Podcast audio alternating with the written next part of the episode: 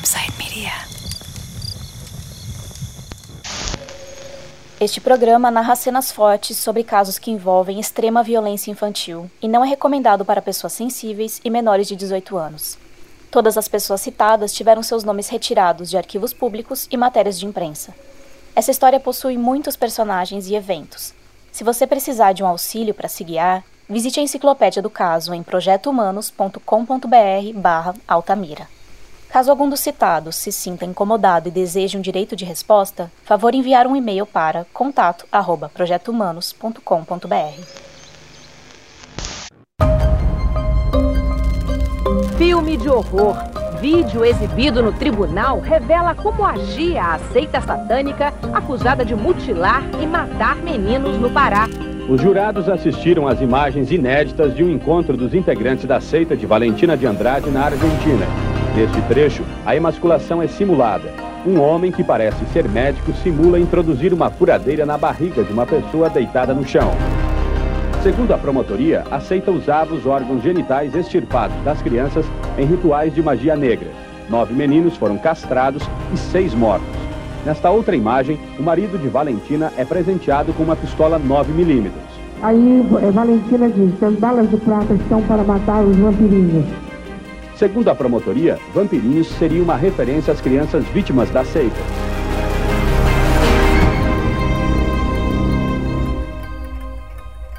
Eu sou Ivan Mizanzuki e este é o 23º episódio de Altamira, a quinta temporada do projeto Humanos.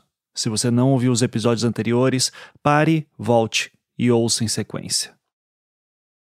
No dia 19 de novembro de 2003, começava o júri de Valentina de Andrade. Apontada como a autora intelectual dos crimes de morte e emasculação de garotos em Altamira, o seu julgamento era o último dos cinco acusados.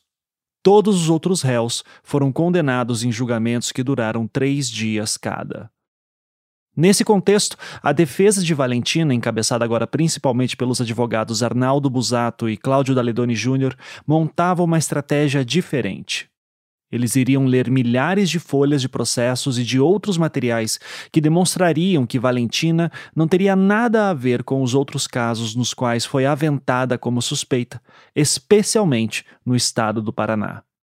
Além disso, também mostrariam horas e horas de fitas de vídeos caseiros do Lineamento Universal Superior, com a intenção de tirar do grupo aquela aura de mistério macabro que acabava recaindo sobre eles.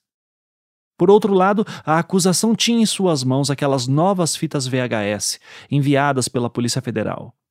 Nelas havia aquelas duas passagens que foram consideradas as mais chocantes. A da arma com a fala de Valentina sobre vampirinhos e a cena teatral que, de acordo com a acusação, se assemelharia a um ritual de emasculação. Esses vídeos foram exibidos aos jurados logo no primeiro dia de julgamento. E foi também neste dia que Valentina foi interrogada. A promotoria afirma que as crianças começaram a desaparecer depois que Valentina de Andrade passou por Altamira, no oeste do Pará, no fim da década de 80. Ela foi interrogada por quase duas horas e se declarou inocente, mas confirmou que em 1987 esteve em Altamira. O juiz também mostrou fotos de capuzes apreendidos pela polícia na casa dela e que seriam usados nos rituais, mas Valentina não reconheceu o material. Esses capuzes, vale lembrar, são aqueles que foram apreendidos em 1992 em Londrina, no Paraná, na casa de Valentina, e que de alguma maneira inexplicável foram parar no Pará em 1993, junto com outros materiais do Lineamento Universal Superior. Assim como nos outros julgamentos, os familiares das vítimas acompanhavam também a sessão. Na sala do júri, as mães dos meninos vítimas das mutilações não suportaram assistir às imagens dos rituais da seita e precisaram sair. Dói demais dentro da gente, principalmente que eu tenho um filho envolvido. Ele sumiu na época da chacina e nunca foi encontrado. Essa que vocês acabaram de ouvir é Maria Carolina Farias, mãe do garoto Maurício, que desapareceu em dezembro de 92 e nunca foi encontrado. Além das famílias das vítimas, os observadores federais continuavam também acompanhando o processo. O assessor do Ministério da Justiça, o Dr. Douglas Martins, chegou a dar entrevista neste primeiro dia do júri. As imagens incriminam fortemente a ré e, todos, e, e reforçam né, a convicção é, da responsabilidade de todos envolvidos nesse processo.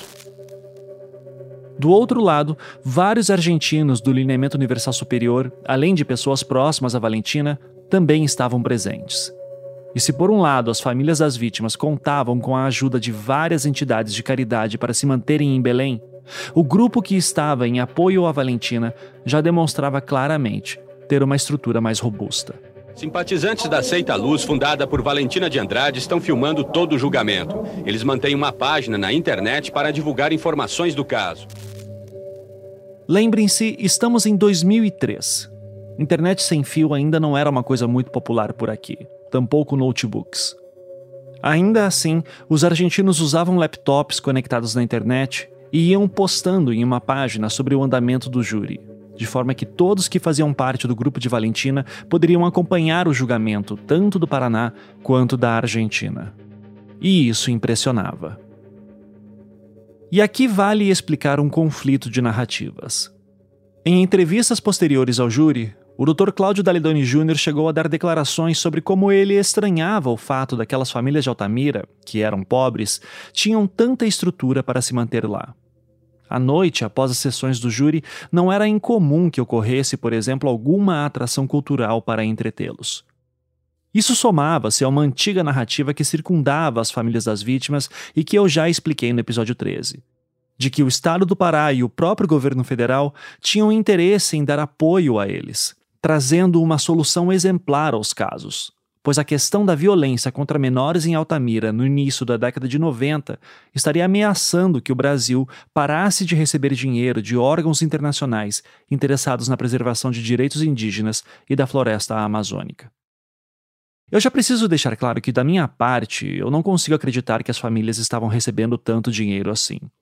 É bem evidente que eles passavam por enormes dificuldades para se manter em Belém e que recebiam ajuda por solidariedade. Porém, é possível ver aqui, nesse conflito de narrativas, uma questão mais profunda. E quem explica isso melhor é a pesquisadora Paula Lacerda, cuja tese de doutorado foi justamente focada nas famílias e movimentos sociais em torno da causa dos meninos emasculados de Altamira. E aí, assim, antropologicamente é muito fácil é, dar uma interpretação sobre isso, né, que essa situação de antagonismo entre as vítimas e os seus apoiadores, né, o Dr. Clodomir, que foi o assistente de acusação, e aqueles que é, estavam defendendo ou envolvidos com os réus, é, isso fez com que cada um dos lados achasse que o outro era muito mais poderoso, né? Era muito mais poderoso do que talvez fosse, era muito mais rico, né? O poder se converte na posse desses bens e tecnologias, né? Então pode ser que tenha havido esse modem, se não 3G com GSM, mas provavelmente tinha os notebooks, né? Então, se eu tô certa, era o Dr. Clodomir que me Foi. falou que eles eu acabei de ler na tese. Aham, uhum, sim. A, Clodomir, né? a entrevista realizada em 2008, o Dr. Clodomir lembrou que Valentina possuía muitos apoiadores no plenário, alguns deles portavam computadores e internet móvel, o que seria Isso. algo pouco comum no Pará no ano de 2003. Exato. Uhum. E aí, além disso, é, eu não sei se eu completei isso aí no texto, mas o que ele me dizia era que essas pessoas estavam com esses equipamentos e dispositivos para atualizar em tempo real os outros argentinos que estavam na Argentina, do lado de fora do, do júri, né? Então, assim, era um, isso foi a forma que ele encontrou de é, me comunicar que esses argentinos estavam é, eram pessoas poderosas, está, tinham posse das melhores tecnologias que não eram comuns, né, nesse período, e que eles estavam em conexão o tempo todo, né? Aqueles que estavam lá dentro do plenário eram apenas alguns porque fora, em outros países e tudo, tinha muito mais, né? Então, é um pouco essa ideia é, de que era uma, uma batalha assimétrica, né? Só que assim, é, a batalha era realmente assimétrica e nessa audiência pública eu fiquei pensando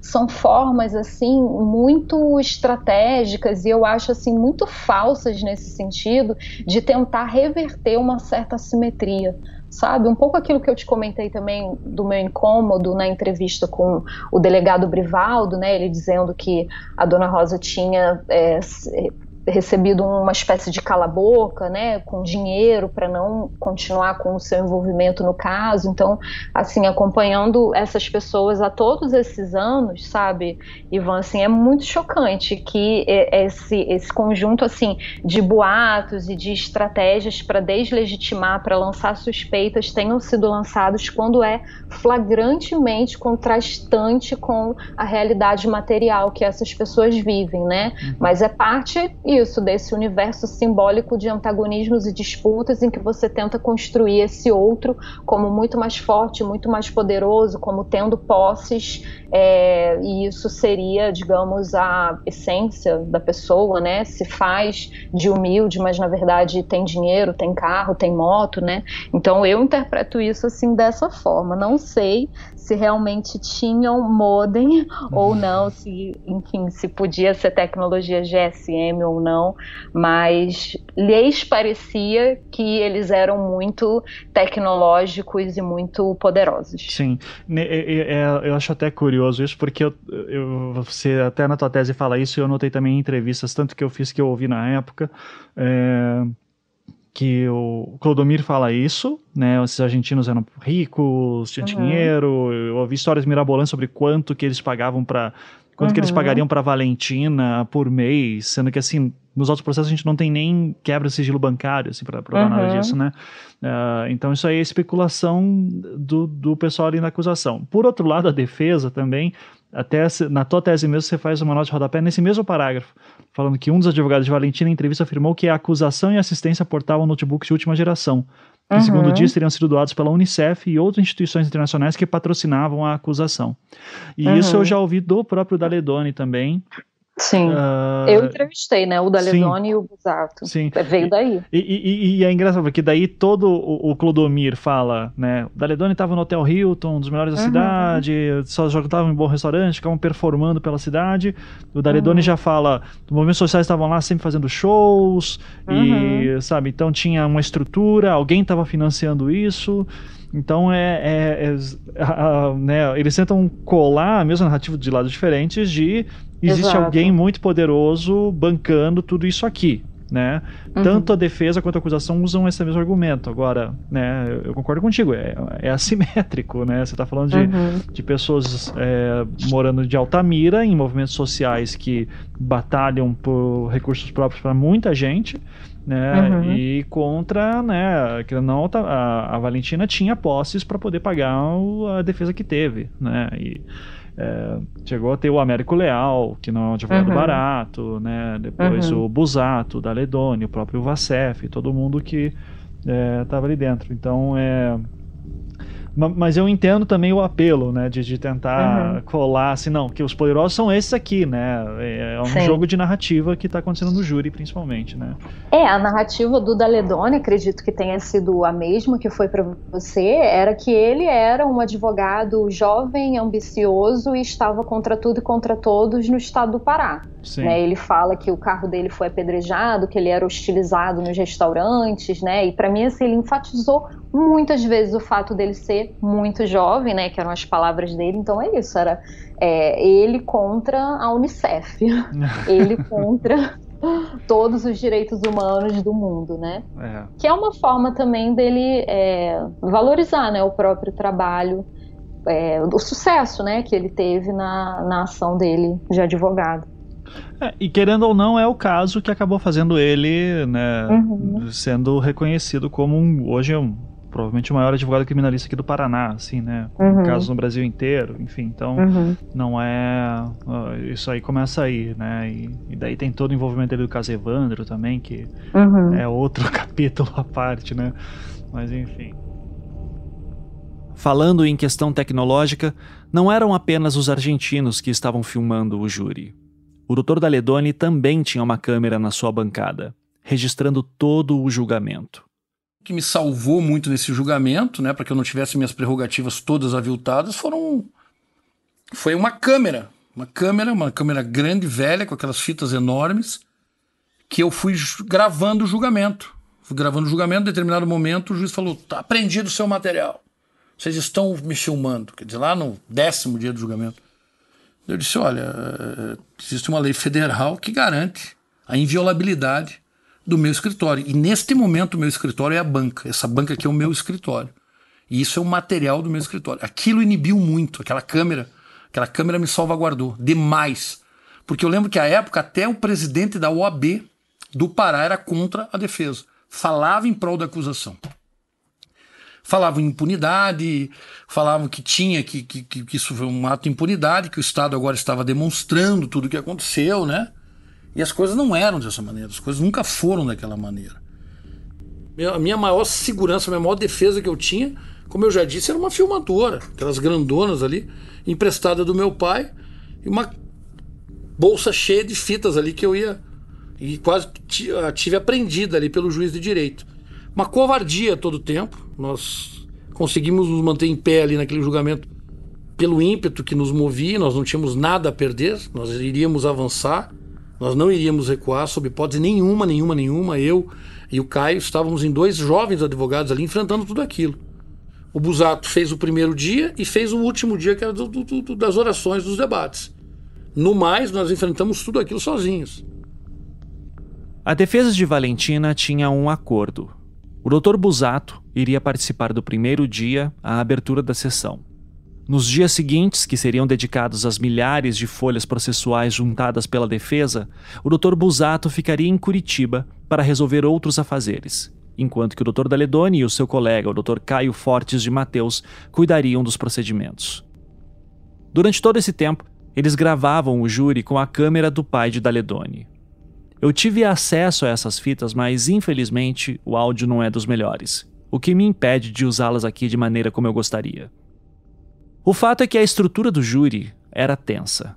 Observadores federais, familiares de vítimas, argentinos, fitas de vídeo, milhares de folhas a serem lidas, computadores, câmeras de vídeo, caixas e caixas de materiais. E parte disso era estratégico. E existiam assim os bastidores muito severos de tudo isso, né?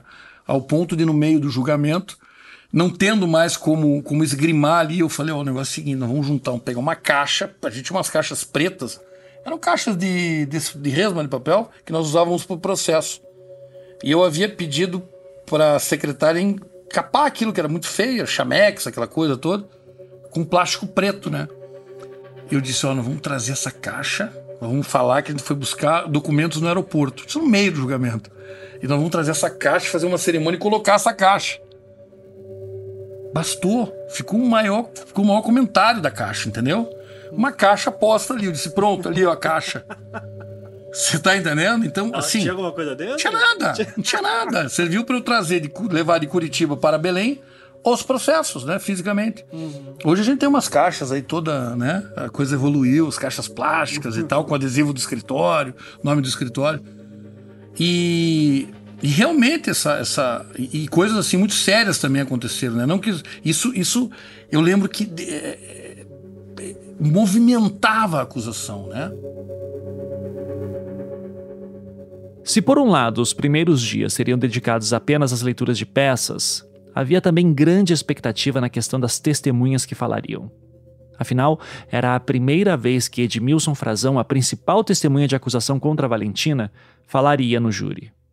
O seu relato era de que certa vez, no início da década de 90, ele teria ido à chácara do Dr. Anísio e presenciado lá um culto macabro, e que Valentina estava presente. Na época de preparação dos júris, a acusação queria que Edmilson Frazão participasse dos julgamentos anteriores, especialmente no júri de Anísio. Contudo, eles não conseguiram localizá-lo e havia informações de que ele estaria preso. Mas agora, ele havia sido finalmente localizado e estava bem protegido. Uma das principais testemunhas da acusação está sendo protegida por agentes da Polícia Federal. É um comerciante que diz ter visto Valentina de Andrade numa casa em Altamira que estava sendo preparada para um ritual de magia negra. Existiam símbolos do, do, do chão, velas acesas, ou seja, tudo pronto para que fosse ter um ritual. Esse que falou por último era o Dr. Clodomir Araújo, o assistente de acusação, que complementava aos repórteres o que Edmilson Frazão teria visto na noite que foi à chácara de Anísio. Frazão era a grande novidade da acusação, já que as outras testemunhas arroladas por ela seriam as mesmas que já haviam falado nos júris anteriores. Mas pelo lado da defesa havia também grande expectativa nos relatos das testemunhas arroladas, especialmente nas figuras do delegado Brivaldo, que investigou a morte de Jaenes no final de 92 e resultou na prisão de Amailton, e no relato do agente da Polícia Federal, José Carlos de Souza Machado. E aqui vale explicar uma coisa muito importante para vocês. Quando se inicia um júri, tanto os jurados quanto as testemunhas precisam se permanecer incomunicáveis, para se ter certeza de que elas não serão influenciadas por elementos externos. Logo, elas não podem conversar com pessoas de fora, tampouco assistir TV, ler jornais, enfim, nada que as traga informações externas do que está acontecendo no tribunal. Todos ficam isolados em hotéis, pagos com dinheiro público. Só que, como já era bem conhecido a essa altura do início do júri de Valentina, a defesa pretendia estender o julgamento indefinidamente. Isso significava que tanto os jurados quanto as testemunhas estavam no escuro. Por quanto tempo precisariam ficar isolados? Quanto tempo ficariam longe de suas famílias, amigos e afazeres diários? Isso, claro, gerou receios. E o agente José Carlos foi um dos primeiros a se manifestar sobre isso. Este agente federal que participou das investigações sobre as mortes de crianças no fim da década de 80 em Altamira foi convocado como testemunha da defesa, mas pediu para não depor. Os jurados foram consultados e decidiram manter o interrogatório do policial. A promotoria alertou o juiz sobre o risco do julgamento ser considerado nulo. A partir do momento que ela chegou após é, o, o, o pregão, se for ouvida, é causa de, é causa de nulidade. Essa fala da promotora Rosana Cordovil representa um receio que acontecia naquele início de júri, mais precisamente no segundo dia do julgamento, 20 de novembro de 2003. A questão é a seguinte: o agente aposentado José Carlos de Souza Machado deveria ter aparecido em plenário já no dia anterior, no dia 19 de novembro, mas acabou comparecendo apenas no segundo dia. Logo, por não estar no início, a promotoria temia que, se ele fosse ouvido e se porventura Valentina fosse condenada, a defesa poderia entrar com um recurso pedindo nulidade do júri, já que essa testemunha não estava presente desde o início, o que seria uma irregularidade. Então, nesse segundo dia do julgamento, após tanto a defesa quanto os jurados reafirmarem que tinham interesse em ouvir o relato do agente José Carlos, foi feito um acordo entre defesa e acusação. Eu vou ler aqui a parte mais importante desse termo. Abre aspas. A testemunha José Carlos Machado poderá retirar-se deste plenário para cumprir suas obrigações, sem necessidade de permanecer incomunicável. Porém, deverá fazer-se presente para ser ouvida no momento oportuno. A testemunha será ouvida como informante. As partes, acusação e defesa, não arguirão qualquer nulidade em relação a esta testemunha, pois o importante é que preste depoimento em juízo, pois foi arrolada em caráter de imprescindibilidade. E mesmo que não queira depor, deverá comparecer neste juízo. Fecha aspas. Assim como acabei de ler, com este acordo, o agente aposentado José Carlos deixava de ser uma testemunha e se tornava um informante. Por um lado, isso significa que ele não teria que se manter isolado, assim como outras testemunhas. Por outro lado, também significa que ele não tinha compromisso em dizer apenas a verdade. Outras testemunhas da defesa também tentaram manobras parecidas, mas sem sucesso. Para citar um exemplo, o Dr. Brivaldo foi um deles, mas o seu pedido foi inicialmente indeferido. Depois ele acabou ganhando o direito de também fazer o seu depoimento como informante. E já que estamos falando de testemunhas, eu já vou aproveitar para esclarecer uma outra curiosidade que aconteceu neste início de julgamento. Poucos dias antes de começar o júri, a acusação pedia a substituição de duas testemunhas. Eles queriam tirar o lavrador Agostinho, cujo relato não era muito significativo contra Valentina, já que ele falava ter visto Amailton e Césio no dia que Jaenes foi morto, e também a conselheira tutelar, Sueli Oliveira, cujo relato nada tinha a ver contra Valentina, sendo mais necessário no caso contra o ex-PM Carlos Alberto.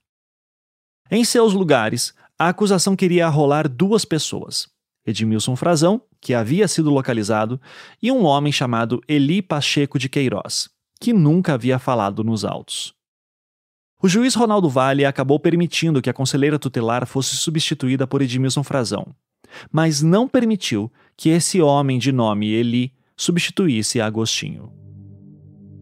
Mas afinal, quem era Eli? Olhando matérias da época, nós descobrimos que Eli Pacheco de Queiroz era um funcionário do hotel onde Valentina se hospedou em Altamira por volta de 1987, quando ela passou por lá com um grupo de argentinos. Lembram do relato do seu ex-marido, o Sr. Duílio, falando sobre essa passagem dela por lá? Pois bem, Eli falava basicamente a mesma coisa. Na matéria do jornal O Liberal, de 21 de novembro de 2003, temos mais detalhes sobre isso. Abre aspas. O agricultor Eli Pacheco revelou ontem o que falaria no tribunal do júri, caso o seu testemunho não tivesse sido indeferido pelo juiz Ronaldo Vale. Morador há 20 anos de Altamira, ele iria jogar por terra a afirmativa de Valentina de Andrade sobre as vezes que ela esteve em Altamira. A ré garante que sempre se hospedou no Hotel Xingu, de propriedade do então marido, Duílio Nolasco. Segundo Eli, entre 86 e 88, ele não soube precisar o ano, Valentina e uma caravana de oito pessoas estiveram em Altamira, hospedados no Hotel Paulista, e não apenas no Xingu.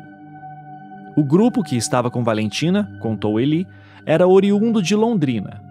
Entre os presentes, o agricultor disse ainda que havia uma pessoa que falava espanhol. O marido de Valentina, ressaltou. O agricultor detalhou que no período que Valentina ficou hospedada no Paulista, ele trabalhava como gerente do hotel. Eu coordenava as coisas quando os donos viajavam, disse. Um detalhe, recorda Eli, chamava a atenção no comportamento do grupo liderado por Valentina. Aspas. Eles ficavam até altas horas da madrugada, na calçada, conversando. A maneira que ela era respeitada também chamava a atenção. Valentina era chamada de mamãe, mãezinha, por todos. Fecha aspas. Como se percebe, não há muita diferença do que Eli falou na matéria para o depoimento que consta nos autos de Duílio Nolasco, o ex-marido de Valentina que se mudou para Altamira na década de 70. Mas o que é curioso é a forma como Eli aparecia na imprensa.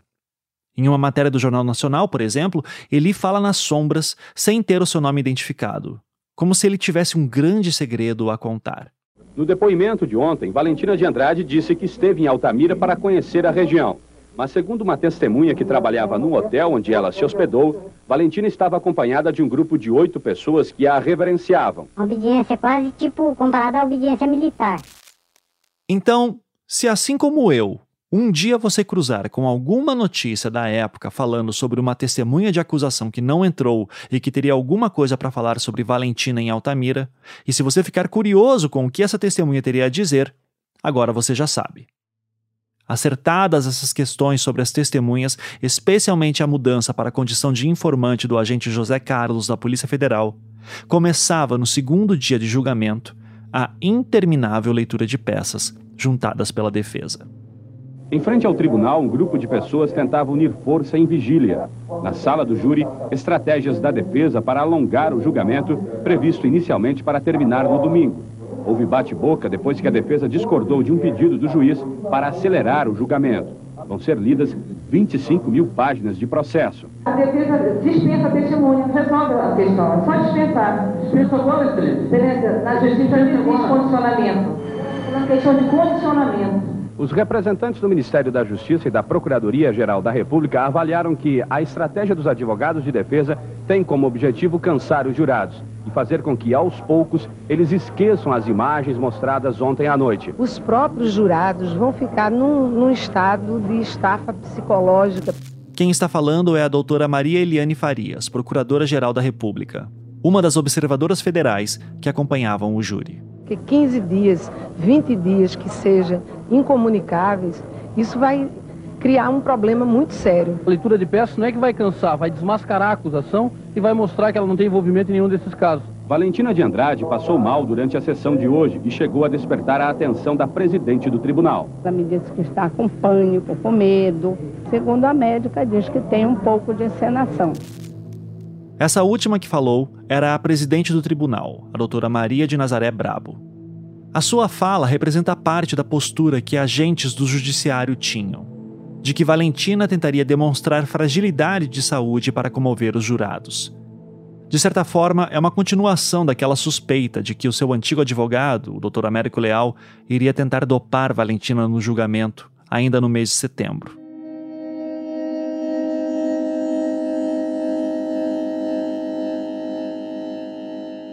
O júri de Valentina começou numa quarta-feira. Todos os júris anteriores haviam se encerrado em três dias. Mas na sexta-feira, o terceiro dia do júri dela, as peças anexadas pela defesa ainda estavam sendo lidas e já era avisado que a sessão se estenderia para o final de semana. O julgamento de Valentina de Andrade, a mulher acusada de comandar uma seita que promovia rituais de magia negra, não vai ser interrompido durante o fim de semana. O repórter Jonas Campos acompanha as sessões do júri e tem as informações.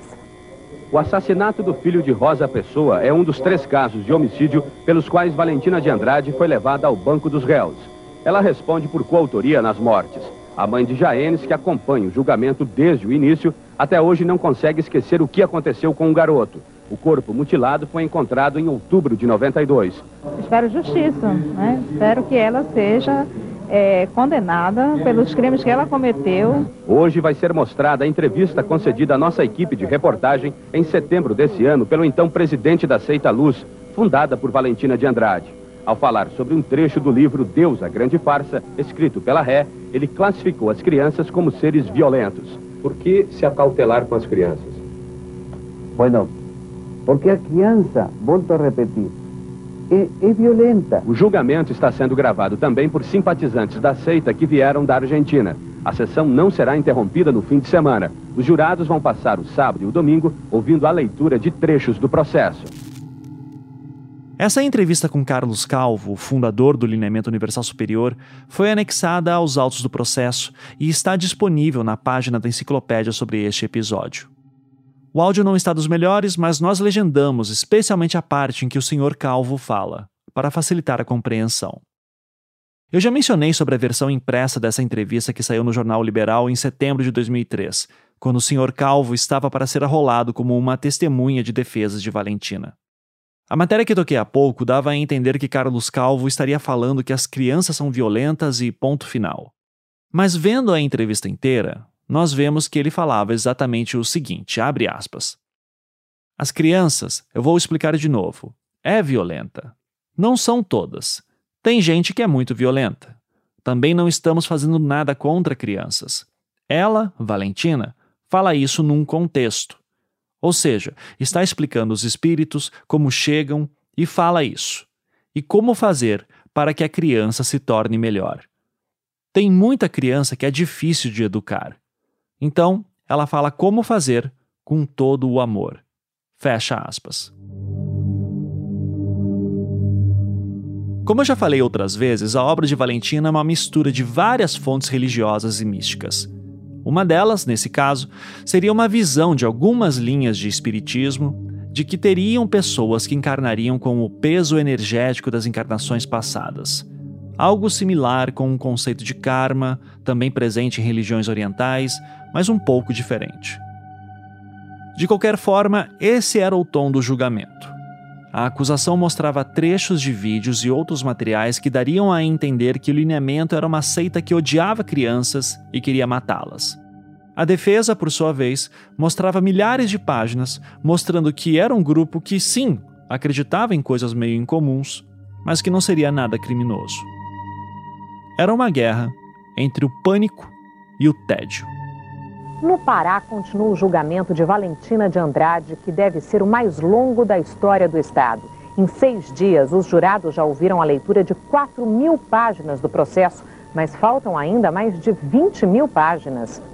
Toda esta semana do julgamento deve ser gasta com a apresentação de depoimentos do processo exigidos pela defesa. No sábado e domingo, os jurados ouviram a leitura integral do livro Deus, a Grande Farsa, escrito pela Ré. Neste trecho, Valentina recomenda cautela com as crianças nascidas depois de 1981. Segundo a promotoria, ela se refere às crianças como vampirinhos. Foi lido um trecho do livro onde consta que a, a criança no ventre da mãe é um vampiro, porque é, suga as energias maternas. A arma foi dada ao Teruge para matar crianças. Numa rápida entrevista, Valentina voltou a jurar inocência. Serei absolvida porque sou inocente. A senhora nunca orientou seus seguidores a matarem crianças? Que o senhor acha? Não me faça essa pergunta porque ela é cretina. Ela é cretina. A promotoria diz que os advogados de Valentina de Andrade tentam ganhar tempo e que a leitura de 25 mil páginas do processo seria uma estratégia para aguardar a concessão de um habeas corpus pelo Superior Tribunal de Justiça em Brasília. Valentina está presa desde setembro. A defesa nega que esteja protelando. A defesa não tem qualquer estratégia. Estratégia tem acusação. Mas a acusação exibiu a cópia do passaporte da ré com visto de entrada nos Estados Unidos até 2006. Se a Corte Superior conceder a liberdade a Valentina de Andrade, nós poderemos ter uma grande surpresa para Valentina de Andrade dizer bye bye Brasil. Cansaço no tribunal no Pará o julgamento de Valentina de Andrade, que já dura 10 dias, pode terminar só no ano que vem. Na praça em frente ao tribunal, as famílias das vítimas estenderam faixas com pedidos de justiça. Há 11 dias, elas se concentram aqui, em vigília, para acompanhar o julgamento mais longo da justiça paraense. Dentro do tribunal, os escrivães se revezam na leitura de 25 mil páginas de processos exigidos pelo advogado de defesa de Valentina de Andrade. Até agora, foram lidas 6 mil. O cansaço dos jurados é visível. Em alguns momentos, eles acompanham a sessão em pé. Uma testemunha também já pediu para ser dispensada, alegando problemas de saúde. A testemunha que pediu para ser dispensada era a professora Socorro Patelo, que havia feito o parecer sobre o livro de Valentina. Eventualmente, enquanto esperava o dia de prestar o seu depoimento, ela chegou a ser internada num hospital. Três juradas já com problemas de saúde muito cansaço, dores na coluna, uma delas com pressão alta. Hoje a ré teve uma crise de choro e precisou de atendimento médico. Valentina é acusada de comandar a seita que teria matado três crianças e mutilado duas em Altamira entre 1989 e 93.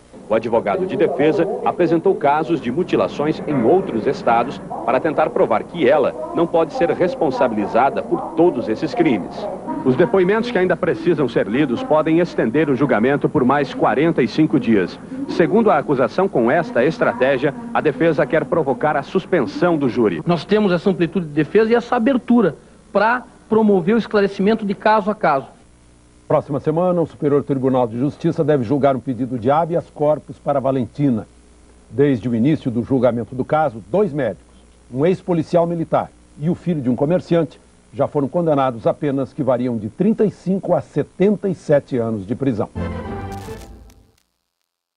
Os recursos da defesa de Valentina pedindo um habeas corpus no STJ não funcionaram. Durante todos aqueles dias, ela se manteve presa. E enquanto o Dr. Busato estava em Curitiba, o Dr. Daledoni, em Belém, mantinha a estratégia combinada de leitura de peças. Foram quase duas semanas disso.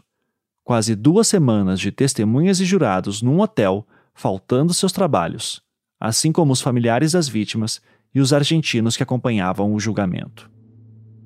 E então, no 14 dia, quando se completaram duas semanas de júri, as coisas mudaram de rumo.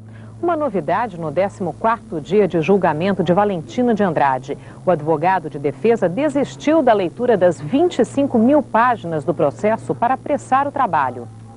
Uma das principais testemunhas da defesa, que passou mal no domingo, permanece internada neste hospital. Segundo parentes, ela está estressada e bastante nervosa. Os jurados também já demonstravam sinais de cansaço após 14 dias de julgamento, porque a defesa tinha pedido a leitura de mais de 25 mil páginas de depoimentos. Mas hoje, o advogado da ré desistiu da estratégia. Amanhã deve começar o interrogatório das testemunhas. A defesa abriu mão das outras peças, porque o imprescindível, o essencial do essencial foi lido e assimilado pelo, pelo senhor do júri. No total, vão ser ouvidas 10 testemunhas, cinco da acusação e cinco da defesa. Segundo a promotoria, uma delas vai dizer que viu Valentina de Andrade em Altamira, na casa do médico Anísio Ferreira de Souza, que já foi condenado, para participar de um ritual de magia negra. Finalmente, após intermináveis leituras de milhares de folhas pela defesa, chegava o momento de se ouvir as testemunhas de acusação e defesa. Das cinco testemunhas de acusação, quatro já haviam sido ouvidas nos júris anteriores. Os dois sobreviventes, Lúcia da Cunha Chipaia, irmã do garoto Judirley, assassinado em janeiro de 92, e Juarez Gomes Pessoa, o pai de Jaenes, assassinado em outubro de 92. O lavrador Agostinho poderia ter prestado testemunho também, mas a acusação acabou dispensando ele, já que não possuía grande relevância para o caso de Valentina. Aliás, nenhuma dessas quatro testemunhas que eu citei tinha algo a dizer sobre Valentina. No máximo, aconteciam coisas como essa que o Dr. Daledoni me citou em entrevista e que vocês ouvirão a seguir. Isso teria ocorrido durante o depoimento do Sr. Juarez, o pai de Jaenes, e mostrava como havia sido relevante a leitura de todas aquelas folhas que a defesa juntou. As testemunhas de, de acusação chegavam assim. Eu lembro de um senhor pai de uma das vítimas. Ah, os satanistas que chegaram lá. Eu disse, mas quem são os satanistas? Ah, aquele satanista lá. Eu disse, mas contaram para o senhor que é? É, me contaram. O senhor viu? Não, não vi. O senhor alguma vez é, ouviu de algum próximo, alguém que o senhor possa dar um nome? Não, não ouvi. Quem que falou? Ah, o pessoal que fala aí da imprensa e tal sabe? Então era uma coisa muito solta. Quando você vem e coloca, ó, isso aqui, esse é o processo, essa é a acusação. Foi por, é, por isso aqui que ela não foi incluída, não tem nada contra ela. Né? Mostrar. E isso é uma técnica do Ministério Público, né? O Ministério Público imagina que tem ao lado dele a idoneidade possível, né? Quando eu vejo assim novos promotores entoando cânticos do o que o Ministério Público tem a verdade, a defesa tem uma tese, essa bobajarada costumeira de alguns promotores a falar e a dizer. Eles deixam a coisa no ar, as insinuações no ar, e eu defendo a sociedade, e eu isso, e isso é que condena pessoas. Agora, quando você vê, então é o seguinte, ah, então traz aqui, vamos mostrar aqui. Como é que é isso aqui? Vamos botar o contraditório em cima disso. Não resiste. Se por um lado as testemunhas já ouvidas anteriormente não tinham nada de muito relevante a dizer contra Valentina, a grande expectativa estava no depoimento da sua principal testemunha de acusação, Edmilson Frazão. E de todas as testemunhas, ele foi o primeiro a dar o seu relato. A principal testemunha de acusação deu hoje um depoimento contundente no julgamento de Valentina de Andrade, acusada de chefiar uma seita de magia negra no Pará. No 15º dia, o julgamento já é o mais longo da história do júri paraense. O depoimento do marceneiro Edmilson Frazão, uma das cinco testemunhas da promotoria, durou quase quatro horas. Ele reconheceu Valentina de Andrade como uma das participantes de um ritual de magia negra na casa do médico Anísio Ferreira de Souza em 1990. No local estariam também o ex-PM Carlos Alberto dos Santos, o médico Césio Brandão e Amailton Madeira Gomes, já condenados. E que foi um dos depoimentos ali que foram importantíssimos, né? importantíssimos no plenário, que eu fui trazendo a loucura dele, eu puxei ali o, o eu senti nele o que que ele estava ali, qual era o propósito, veio escoltado pela Polícia Federal e tal, tinha toda uma mise-en-scène em cima dele. E ele descreve, Valentina estava no ritual. Aí eu, me, me, diga como é que é o ritual. Eu não fui combatendo ele, eu fui dando corda. Vi se tratar de um estelionatário, né, de um sujeito com uma fabulação incrível ali das ideias, e eu tudo que você estimulasse nele, ele, ele, ele ia fabulando, criando e construindo. E eu construí uma, uma sala da boca dele, escura, com velas pontuando uma estrela, um significado de estrela. Todos eles com aqueles, com aqueles trajes, né? Os quais foram encontrados e eram de domínio público, que foram veiculados lá na casa da Valentina. E segundo ele, a Valentina ainda estava ali. Eu fui trazendo ele, ele veio fabulando, era muito escuro. Ele participou desse ritual. E a Valentina ao centro, e uma criança junto e tal, ele testemunhando isso. E eu perguntei o cabelo da Valentina, ele disse era um cabelo comprido, era um cabelo curto e tal, e a sala era escura, e ela estava com o capuz, estava com o capuz. No final eu disse, mas como é que você viu com a sala escura, o capuz, o cabelo da Valentina? Pum, desmontou sabe? Desmontou ali. Então, assim. O marceneiro disse que esteve na casa acompanhando um dos convidados. A testemunha caiu em contradição ao reconhecer Valentina, que estaria com um pano cobrindo toda a cabeça, mas depois disse ter certeza que era ela. O senhor tem certeza que era ela que estava lá? Sim, senhor. O senhor tem ela. certeza absoluta? Tenho, sim, senhor. O senhor reconhece neste ato ela? Reconheço. Eles estavam com batas pretas, né? Todos estavam com batas pretas? Isso, todos? Todos. Tinha uma vela, três velas em formas é, de triângulo. É, eu lembro que o Fred entrou em contato comigo. É, logo que começaram a, a, direcionar né, para ela e, e para afirmar, consolidar aquela tese da, da, da seita satânica. Quem está falando é o Dr. Arnaldo Busato, também advogado de defesa de Valentina no seu júri. Ele voltou para Belém quando os depoimentos de testemunhas começaram. Aqui, ele está falando sobre como o advogado Frederick Vassef o contatou na época que Valentina passou a ser uma suspeita dos casos de Altamira, ainda na década de 90. Ele entrou em contato comigo. E, e lembro assim que, que até disse: Fred, isso não tem o menor sentido, eu não creio que isso vá prosperar. Tivemos uma conversa rápida, ele já estava ciente, eu acho que ela havia procurado o Fred na época, e não, aí não fui mais procurado também. Só trocamos algumas impressões e, e soube que na sequência ele, junto com, com, com o advogado Sadek, é que passaram a defendê-la, né? naquele primeiro momento. Né? Mas a, a, a, intervenção ali desses policiais federais foi, foi um divisor de águas né, na investigação, porque até então a investigação é, estava se restringindo a, a, ao, ao Amailton, que, que, andaria lá com uma pampa circulando nas imediações, era homossexual, etc.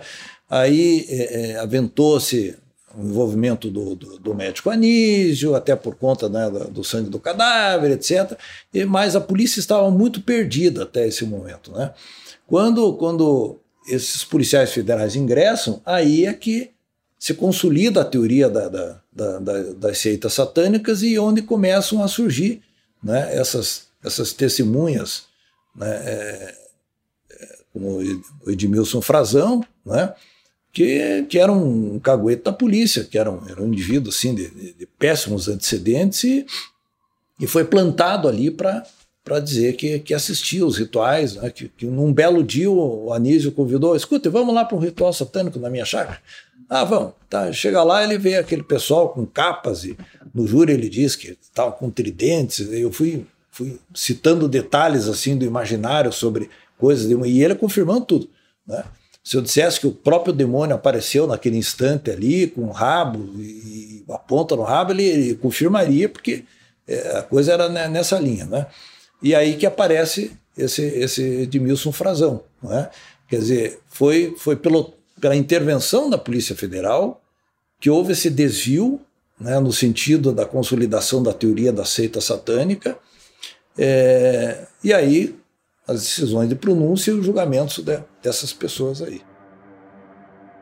O que o Dr. Busato e o Dr. Daledoni afirmam é algo muito grave: de que o relato de Edmilson Frazão seria uma fabricação da Polícia Federal. E eles tinham motivos para acreditar nisso, que eu já citei no episódio 14. Para quem não lembra, naquele episódio eu citava sobre dois depoimentos que Edmilson Frazão havia prestado no ano de 1995 diretamente ao Ministério Público, após a fase de instrução. No primeiro depoimento ao Ministério Público, Frazão afirmava que havia inventado todos os seus relatos anteriores por ter sido coagido pela Polícia Federal.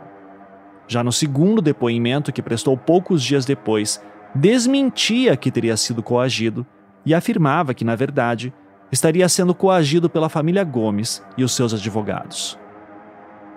A crença da defesa de Valentina é que Edmilson Frazão teria falado a verdade apenas naquele primeiro depoimento ao Ministério Público, quando afirmava ter sido coagido pela Polícia Federal. E se esse histórico presente nos próprios autos não bastasse, havia ainda essa questão toda de que, no seu depoimento em júri, Edmilson Frazão realmente não dava muitas explicações convincentes. O ambiente era escuro, com apenas algumas velas acesas, as pessoas presentes usavam capuz, mas mesmo assim, ele teria sido capaz de identificar Valentina no meio delas, dizendo inclusive como era o seu cabelo. E há ainda um outro detalhe que, pelo menos para mim, é ainda mais relevante. Se compararmos os três depoimentos que Edmilson Frazão prestou nos autos no início da década de 1990, no que se refere ao tal culto macabro que ele teria presenciado na chácara de Anísio, ele sempre citava a presença de algumas pessoas. Anísio, a esposa de Anísio, o contrabandista Antônio Paraná, Valentina e um rapaz que ele dizia não saber identificar. Cinco pessoas. Ele chega a dar a entender em algumas passagens que poderiam haver mais pessoas, totalizando oito, mas no geral ele cita sempre essas cinco pessoas que eu falei. No segundo depoimento que ele prestou, ainda na fase de inquérito, ele também afirmava que, durante o culto, Anísio teria dito que estava faltando um homem, e que esse homem seria o ex-PM Carlos Alberto. Pois bem, no terceiro depoimento que prestou já em juízo, no dia 14 de abril de 1994, é feita uma pergunta a Edmilson Frazão. Por acaso o Dr. Césio estava neste culto? E em resposta, nesse depoimento de 94, o terceiro depoimento que Edmilson Frazão já dava no processo, ele negava que o Dr. Césio estaria no culto. E pouco antes dessa pergunta, nesse mesmo depoimento, ele chegava a dizer que conhecia o Dr. Césio de vista, mas que não tinha nada a declarar contra ele. Mas no júri, Edmilson Frazão afirmava, com todas as letras, que o Dr. Césio estava presente.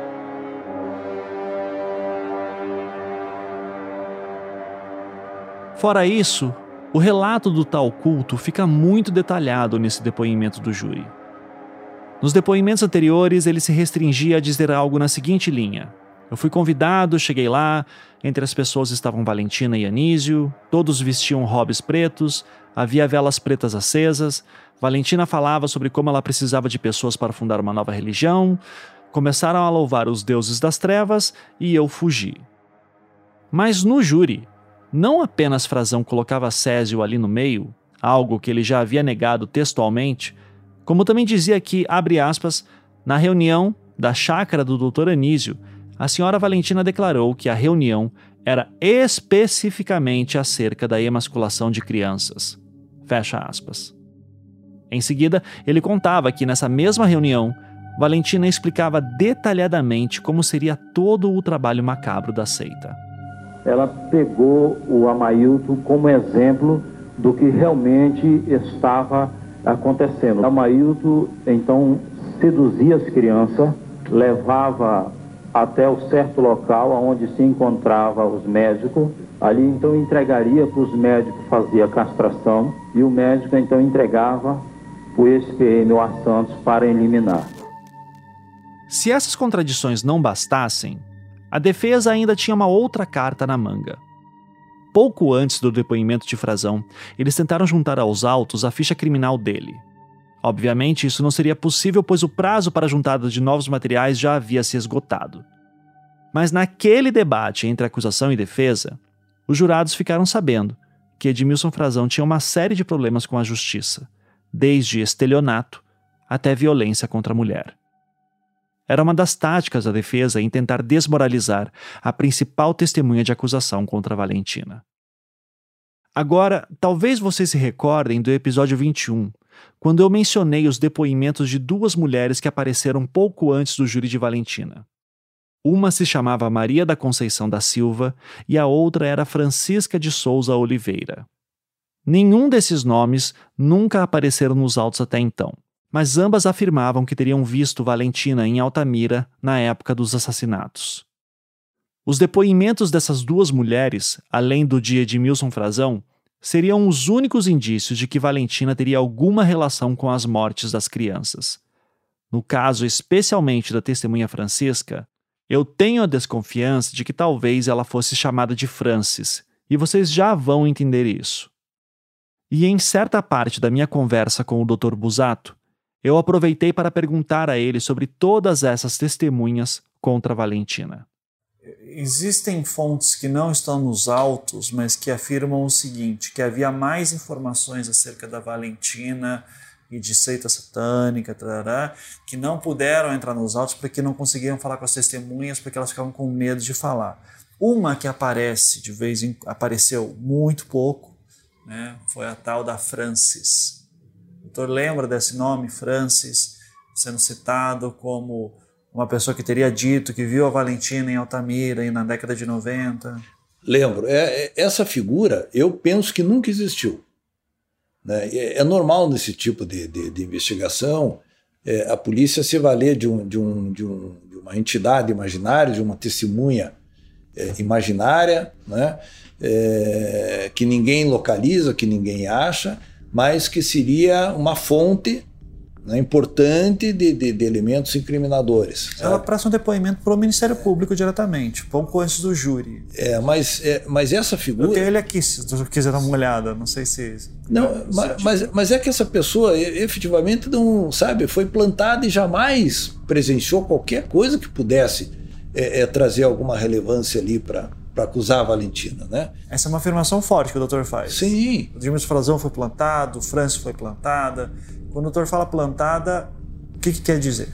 Testemunhas falsas que foram, foram cooptadas para mentir em juízo, para cometer o crime de falso testemunho e para incriminar pessoas inocentes. Mas alguém pagou ela? Não, não, é, é, não ninguém pagou, não, não havia é, é interesse né, nessa linha aí. O interesse era de incriminar pessoas que nessa teoria da seita satânica, não é? É, é, só podiam ser incriminadas dessa forma, com falsos testemunhos. É, é que, é que eu estou tentando entender o que, que, leva uma pessoa a praticar o crime de falso testemunho. Sabe? Se eu sou a França, se eu sou Edmilson Frazão, o que, que eu estou ganhando em troca para ir lá e levar essa história tão longe? Em relação ao Ed, Edmilson Frazão, é, é, é, muito claro o interesse dele. Né?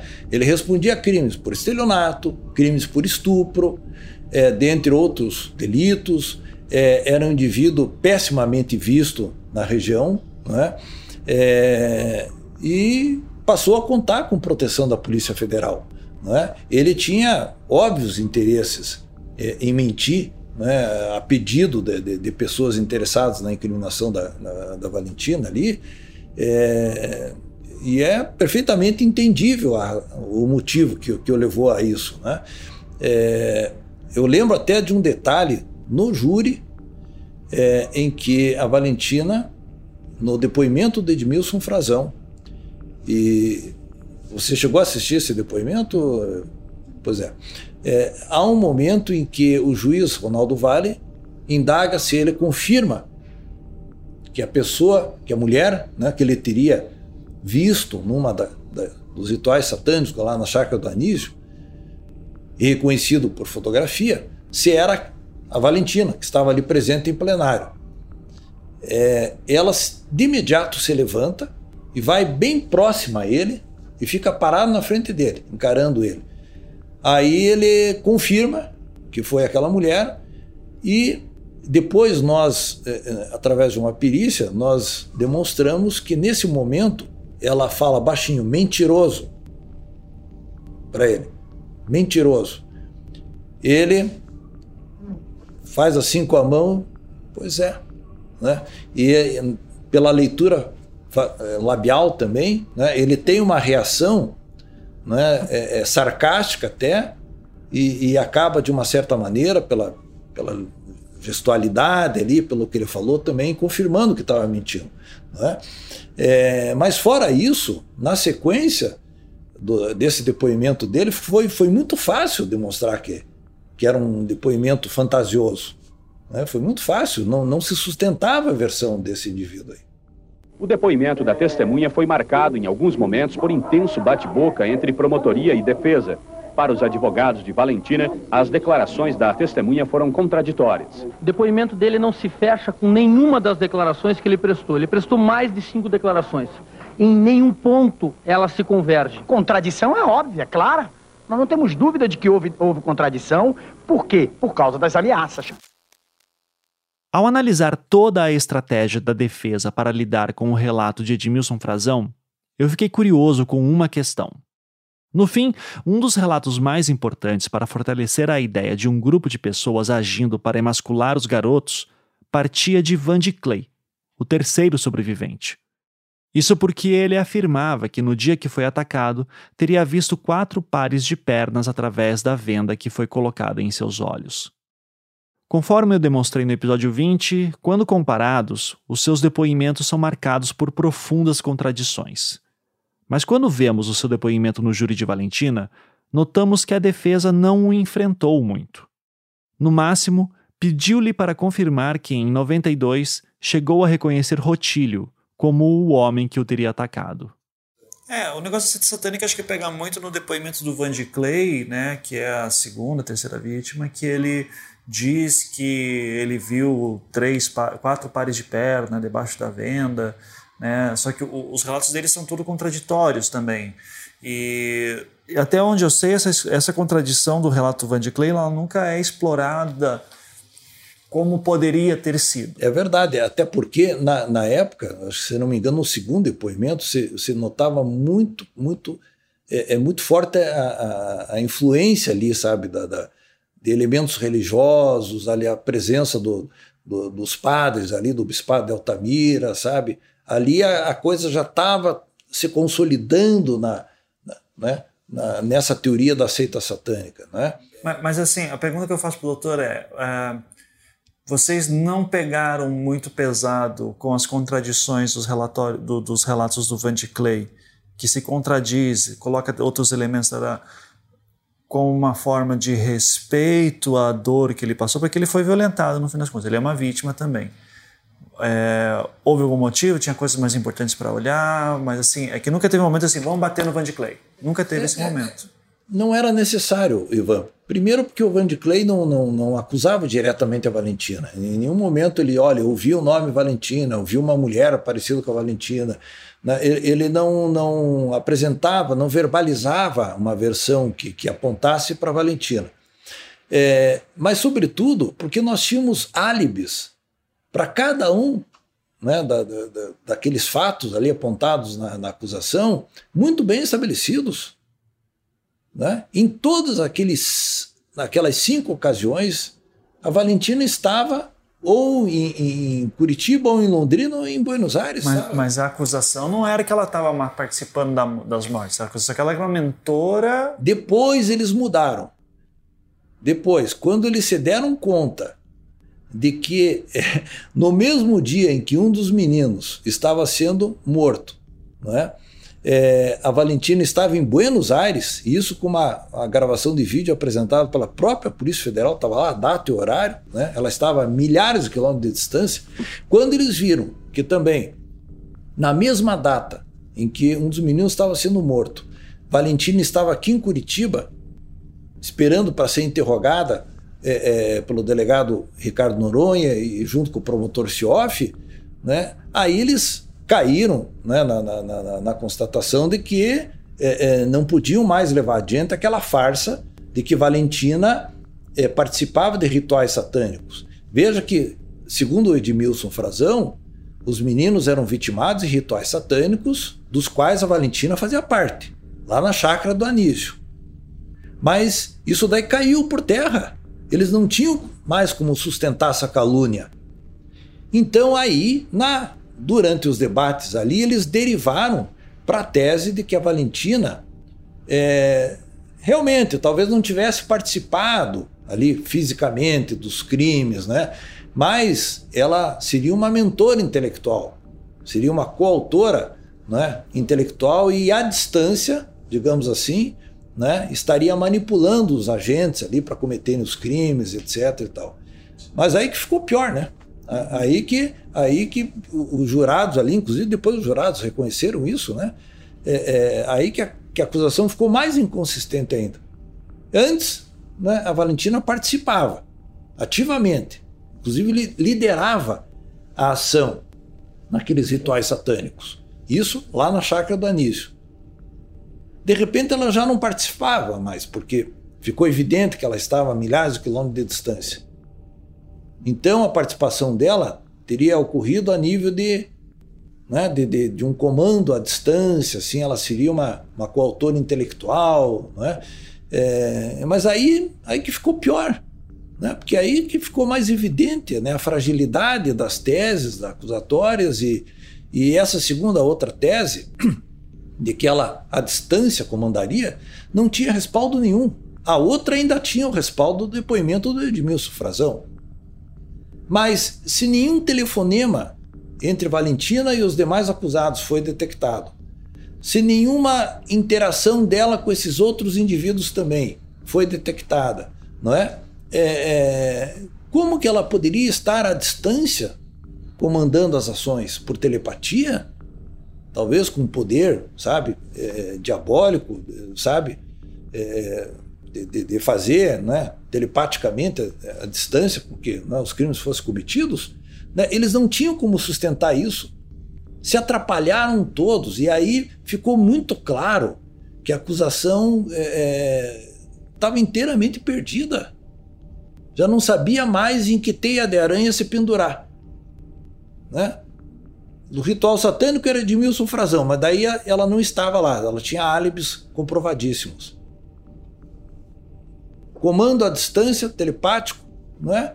Também eles não tinham aonde arrimar, não tinham aonde fundamentar isso daí. Então, e eles cometeram o erro de derivar para isso. Quando, quando, quando eu comecei a demonstrar os álibis aí, eles tentaram derivar para. Aí que, aí que piorou a situação para eles. Né? Foi um fiasco a acusação. Amanhã vão ser ouvidas as testemunhas de defesa. Uma delas permanece internada, mas o juiz garantiu que o interrogatório será feito. A promotoria pede a pena máxima para Valentina de Andrade. Se condenada, ela pode pegar mais de 100 anos de prisão. A ré é acusada de participação nas mortes de três crianças e mutilações em duas que sobreviveram. As cinco testemunhas da defesa vão ser ouvidas nesta quinta-feira, entre elas dois argentinos integrantes da seita. O juiz confirmou que uma das testemunhas que permanece internada vai ser trazida aqui para o tribunal para prestar depoimento.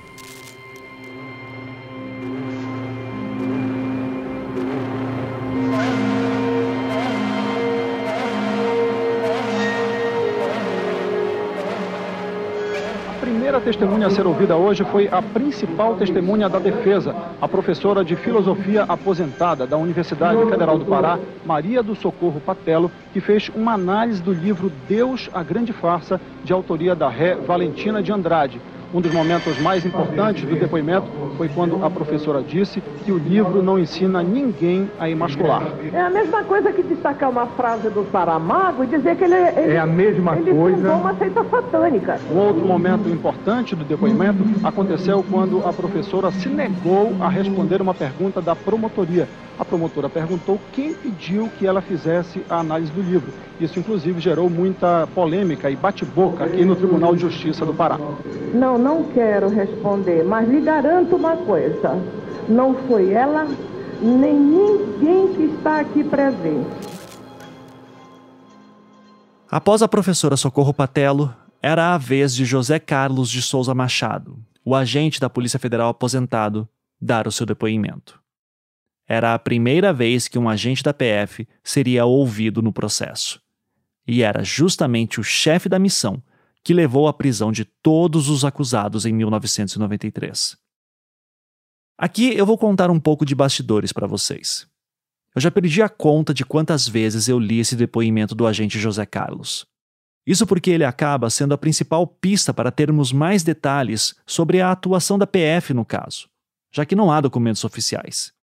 E nessa investigação, o advogado e pesquisador Rubens Pena Júnior estava comigo. A seguir, vocês vão ouvir uma das várias vezes que ficamos lendo esse depoimento de José Carlos, prestado no dia 4 de dezembro de 2003, no júri de Valentina.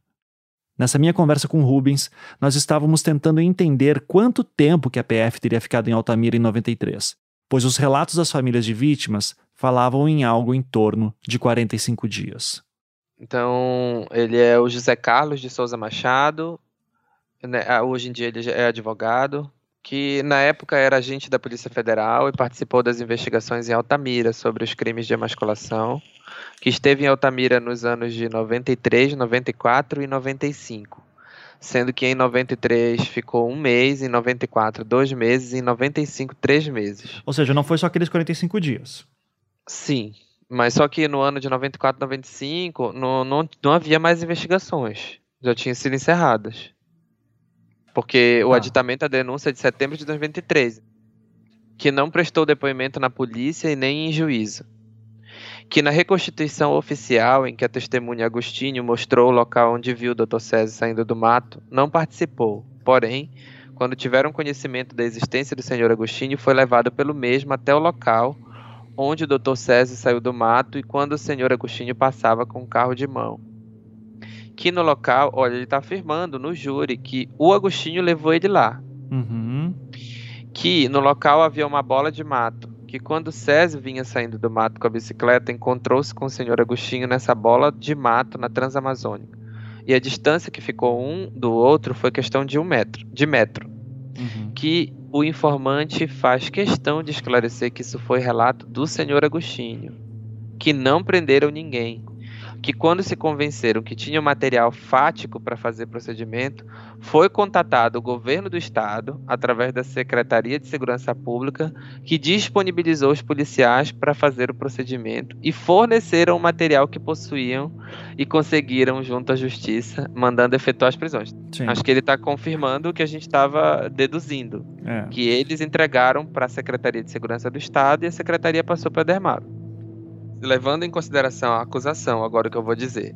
Ou seja, a Polícia Federal fez um trabalho é, excelente, colheu material, encontrou o nome da galera e passou para ele, entendeu? Assim, que esses materiais fáticos dizem respeito aos que já foram condenados e à acusada.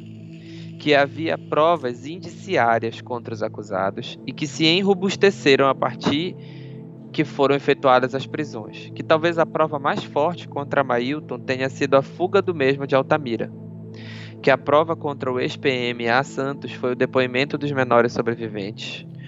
Com relação ao Dr. Anísio, foi o depoimento de várias testemunhas, que, quando se refere ao depoimento de testemunhas, foram as pessoas com quem conversaram durante o tempo em que estiveram em Altamira, que com relação ao Dr. Césio, além do testemunho do senhor Agostinho, talvez o comportamento do mesmo.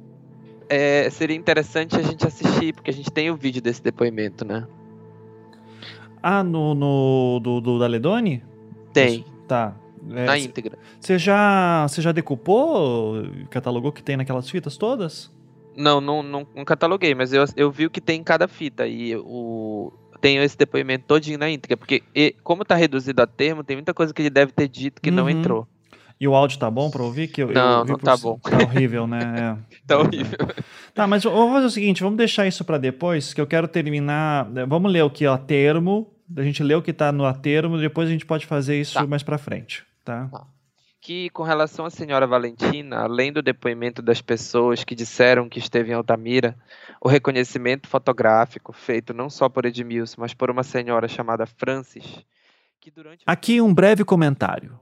O ex-agente José Carlos está falando aqui que Valentina teria sido reconhecida não apenas por Edmilson Frazão, mas também por uma mulher chamada Francis.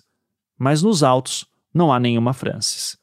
O mais próximo disso é aquela testemunha Francisca que eu citei há pouco, que apareceu pouco antes do júri de Valentina. E é por isso que eu suspeito que Francis seja Francisca, como também falei há pouco. Mas que fique bem claro: isso é uma suposição minha.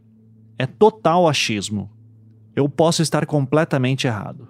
Que durante o tempo em que esteve investigando não ocorreram mortes, que durante suas investigações não ficou constatada a presença de argentinos ou de outras nacionalidades em Altamira, somente de turistas.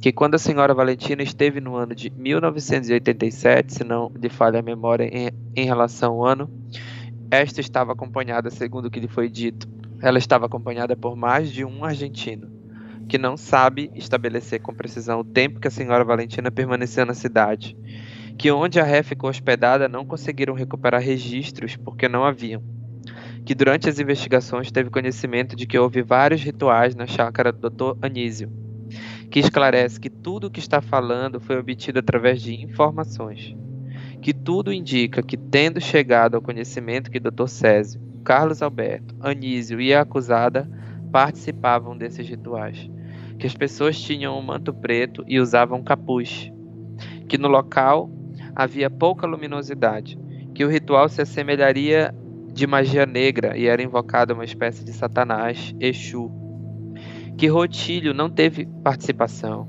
que Rotílio veio a falecer na prisão não sabendo como foi, que pelo que lhe foi dito, a Mailton também teria participado do ritual na chácara do Dr. Anísio.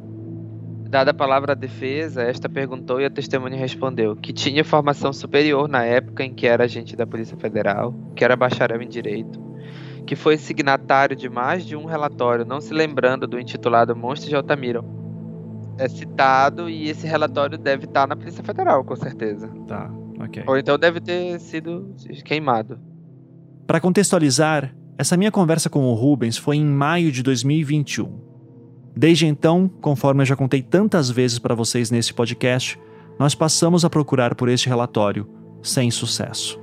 Que há um ano e meio, se não está enganado, quando o doutor Hernani ainda estava em Altamira e o informante não estava mais no caso, o informante comentou que um advogado nunca poderia dizer que a senhora Valentina estaria ou não envolvida fisicamente nas emasculações em Altamira. Que quando disse o que afirmou pouco, que não tinha elementos para afirmar que a senhora Valentina estava ou não presente quando as crianças foram emasculadas. Que não tem elementos para incluí-la, para incluí-la ou excluí-las, mas quanto ao fato da autoria intelectual, diria que sim, que o seu convencimento pessoal é que sim, que teria uma justa razão para afirmar o que diz.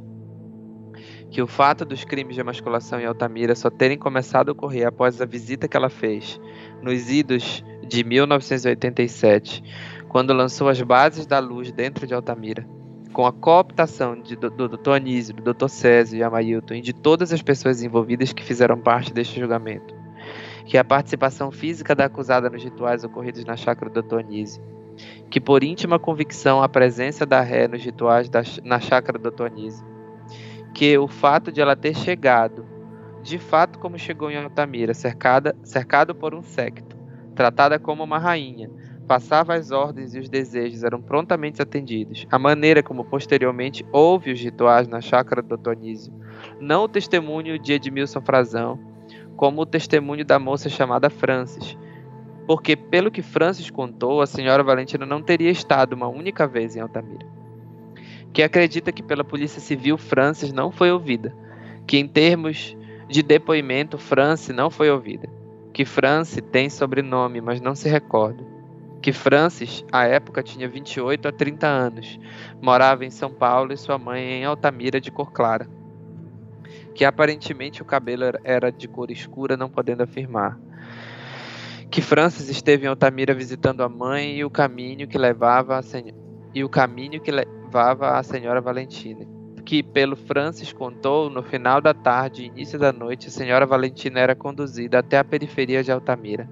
E quando chegava e se encontrava com Francis, esta lhe guiava até a chácara do Dr. Anísio que tem para si que Franci foi indicia, indicada em relatório ou da Polícia Civil ou da Polícia Federal, que lhe parece que indicou Franci em seu relatório, que não sabe informar se Franci foi ouvida em juízo, que o relatório foi enviado ao Ministro da Justiça, que receberam determinação através de portaria assinada pelo Ministro da Justiça, que o relatório foi entregue ao Superintendente da Polícia Federal do Estado do Pará e este enviou ao Ministro da Justiça que o superintendente da Polícia Federal, é, se não de falha a memória, era Geraldo de Araújo e o ministro era Alexandre Duplay. Na verdade, o nome do ministro da Justiça que o ex-agente José Carlos se refere era Alexandre Dupeirati. Eu cheguei a conversar com o Dr. Dupeirati e ele afirmou que jamais recebeu nenhum relatório referente ao caso dos emasculados de Altamira. Mas não apenas isso. A Polícia Federal foi pela primeira vez em Altamira em abril de 93, ficando lá até junho. E nessa época, o ministro era o já falecido Maurício Correia, que veio antes de Alexandre do Peirati.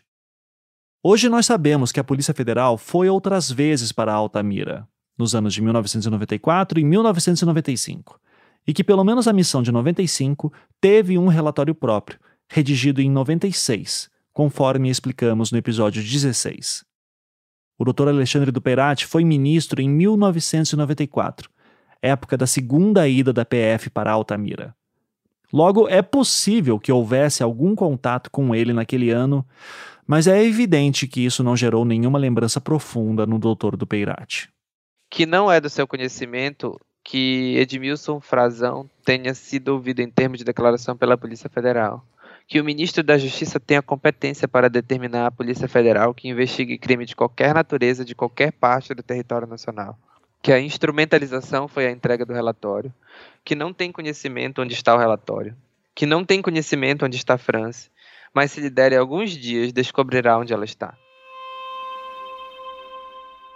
Apesar do áudio das gravações do júri feitas pelo Dr. Daledoni não serem das melhores, eu quero mostrar um trechinho aqui para vocês é o momento dessa troca entre a defesa e o ex-agente José Carlos. Ele ilustra bem como a própria defesa também estava interessada em saber o motivo do sumiço do relatório e a todo momento questionava José Carlos sobre o documento. Mas mais a fundo disso, eles estavam curiosos com uma coisa: O ex-agente afirmava a todo momento que ouviu um monte de gente em Altamira. Mas não há nos autos nenhum depoimento tomado pela Polícia Federal naquela cidade. Então, o doutor Daledoni passa a questioná-lo. Afinal, como é que vocês registraram tudo o que levantaram? Excelência, e o resultado, então, dessa investigação determinada pelo ministro da Justiça, relatada pelo agente policial federal, que não ouviu nem trânsito e, ao que ele tem conhecimento, investigando o caso, não ouviram nem de infração. Qual, como se instrumentalizou o final disso? Relatório, é, conversa em gabinete, missão secreta, com documentos reservados. Ora, se foi, for designada uma investigação, como é que se instrumentalizou a conclusão dessa investigação? Ou não foi concluída a investigação? A instrumentalização foi a entrega do relatório. A instrumentalização foi a entrega do relatório. Foi a entrega do relatório.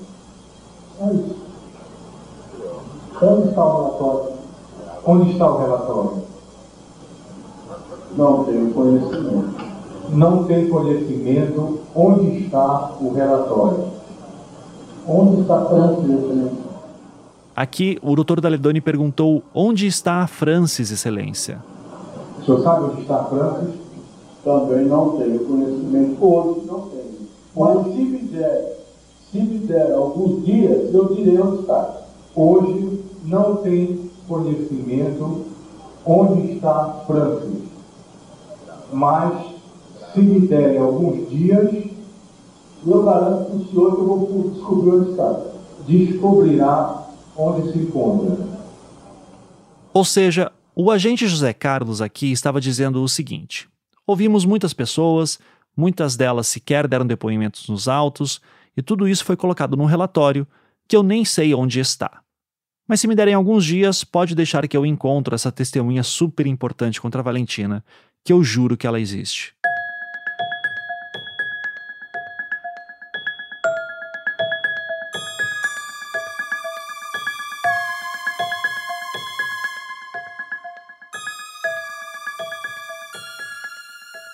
Que não conhece nunca ouviu falar em Luiz Carlos de Oliveira, delegado de polícia do estado do Paraná, que um colega esteve no Paraná e voltou com o material de lá, não se lembrando se no meio havia alguma fita pessoal, que não sabe informar se na época o órgão de inteligência da Polícia Federal se comunicava com a Superintendência, Polícia Civil e, e Polícia Militar, que na sua época de agente da Polícia Federal achava que havia o SNI, que não se lembra da ABIN em 89, que não fez parte do Centro de Operações Táticas da Polícia Federal, porém conhece sua existência, que permaneceu na Polícia Federal durante 24 anos, que não serviu no Paraná, que não conhece o delegado federal Dr. Schweire, que não conhece o Dr. Nelser, que não sabe porque o Dr. Neumar pediu para o ministro da Justiça para a Polícia Federal investigar os crimes de Altamira, é, que não teve conhecimento do dossiê Operação Magia Negra. Todas essas perguntas que o Dr. Daledoni está fazendo ao ex-agente José Carlos aqui sobre o caso Evandro têm dois motivos principais. Primeiro, ele queria tentar verificar como é que a PF do Pará teve acesso aos materiais que foram apreendidos pela Polícia Civil do Paraná em 92.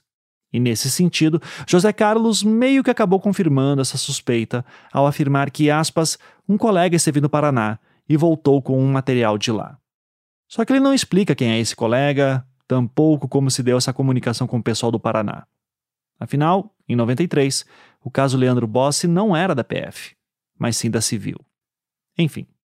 A segunda coisa que o Dr. Daledoni buscava com essas perguntas era parte da sua tática de defesa, que era mais ou menos a seguinte. Em 1992, Valentina apareceu na imprensa como suspeita do caso de Guaratuba. Mas a defesa de Valentina queria demonstrar que isso seria um absurdo, visto que já havia pessoas lá que foram presas e que estavam sendo julgadas pelo caso Evandro, e que provavelmente elas teriam alguma culpa no caso Leandro Bossi também. Você começou no caso Evandro uma assistência de acusação, depois é, reviu suas opiniões, pediu inclusive perdão para Zabage e tudo isso, mas você incluiu o caso Evandro no processo de Altamira e inclusive usa lá para dizer alguma coisa do tipo: a minha cliente chegou a ser suspeita e quem na verdade é culpado são essas pessoas aqui que estão sendo acusadas. Uhum, eu fiz isso. Você queimou a, o filme da Zabage para ela lá. Eu tinha salvar a Valentina. Eu tinha essa convicção, né? Só os tolos e os mortos jamais mudam de opinião. E naquele momento a minha convicção é de que existiam sim indícios de autoria contra a Zabage. Naquele momento aquela era a minha convicção. E depois do júri da Valentina, de um amadurecimento profissional, eu fui pedir em público perdão. Pedi, pedi perdão para a dona Celina e para a Beatriz. Eu pedi perdão publicamente, na frente inclusive da imprensa. Pedi para que me perdoassem. Eu era um menino, eu não tinha amadurecimento nem pessoal, nem emocional, muito menos jurídico, e que reconsiderei e eu sei da inocência delas. Você não tinha medo de quando incluísse o caso Evandro lá, que dentro dele tem o caso Leandro Bossi, cuja Valentina foi uma das suspeitas. E eu sei que no Ministério Público do Paraná e até alguns policiais da, daquela época acreditam que a Valentina foi a culpada, estava inclusive fazia, fazia parte do caso Evandro, Leandro, e que ela escapou. E daí de repente você coloca. Não foi um risco você incluir esse caso lá? O pessoal no Paraná, no Pará podia ter dito e dizer assim: ó, obrigado por incluir aqui o caso Evandro, porque aqui mais uma prova que a Valentina ela já foi suspeita num caso e ela escapou por é, porque ela é de tão poderosa que ela é. Isso foi um risco calculado. É, inclusive isso foi suscitado, mais ainda e principalmente pela imprensa. É, ora, ela passa em, em 92, 91, 92 em Guaratuba e é suspeita. Depois ela passa em, na década de 80, final da década de 80 em, em, Altamira e também não é muita coincidência. Eu, você falando para mim aqui, me, me, me vem a recordação de eu sendo interpelado pela imprensa. Tinha esse risco, esse risco era verdadeiro, tanto é que veio, foi suscitado. É, mas existe uma coisa que eu costumo dizer, e isso é uma, é uma frase minha, que eu sempre sustento.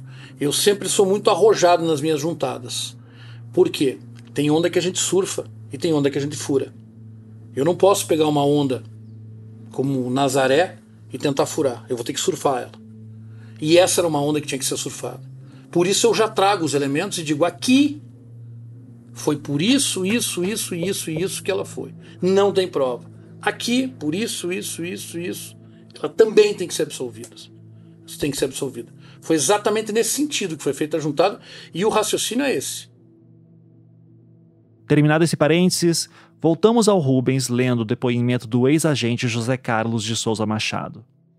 Que a primeira emasculação que aparece na de Fala em Memória ocorreu em 88, que determinou que fossem, que fossem feitas coletas de dados dos crimes de emasculação ocorridos no Maranhão e em Goiás, que não sabe se em Goiás houve crime de morte envolvendo emasculação de crianças, que tudo indica que no estado do Paraná ocorreram de morte, ocorreram morte de crianças em magia negra, não havendo, não sabendo de crimes de emasculação, mas sim magia negra. Até então não, não tinha havido julgamento do, dos acusados lá, né? De, do, em, aqui é 2003, né? É, ainda não, né? É, teve, teve das Abage em 98 que elas foram absolvidas, mas, mas os homens ainda não tinham sido julgados, não. O que eu esqueci de mencionar para o Rubens aqui é que nesse momento, em dezembro de 2003, o júri das Abage de 98, em que elas foram absolvidas, acabou sendo anulado, conforme eu relatei no episódio 19 dessa temporada.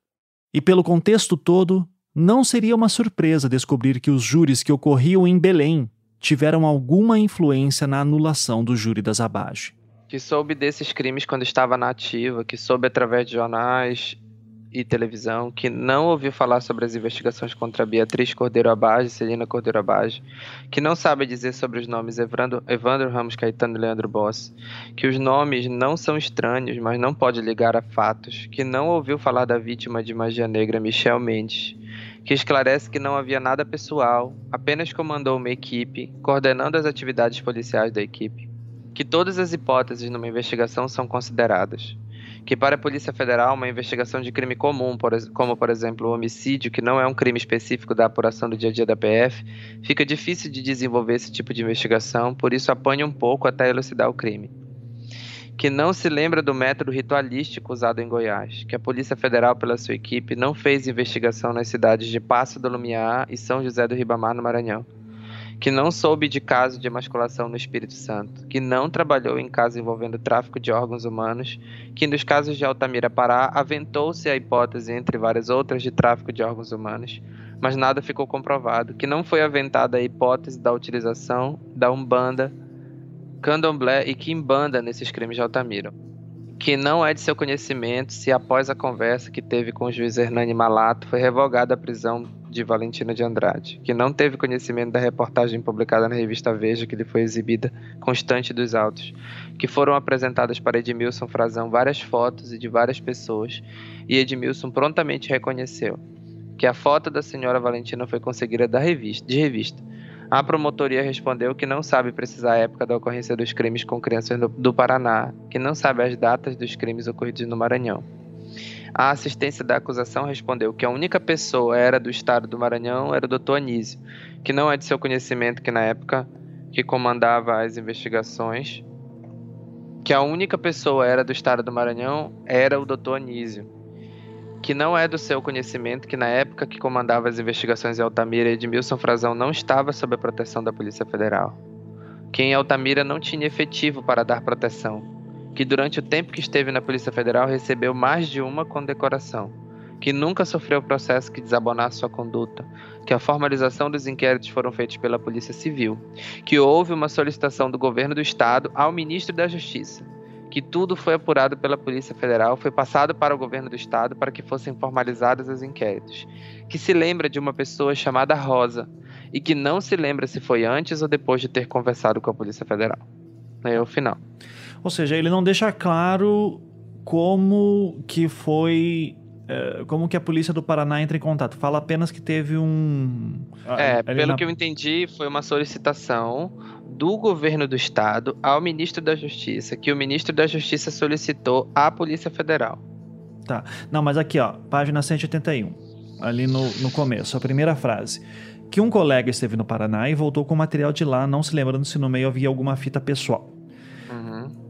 Eu tô tentando entender por que, que esse agente foi pro Paraná, ou se esse agente simplesmente, tipo, você sabe que lá no Paraná teve uns casos muito louco?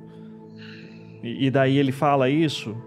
Ou em algum. Eu não estou encontrando aqui na fala dele nenhum momento tipo, a gente uh, começou a investigar, o nome da Valentina apareceu, daí a gente lembrou que teve caso no Paraná, daí a gente mandou esse agente. Isso é uma situação.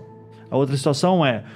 Entre os meus agentes tinha um cara que esteve no Paraná em algum momento e viu crimes parecidos com os que aconteceram em Altamira. E daí a gente uhum. chegou na uhum. Valentina.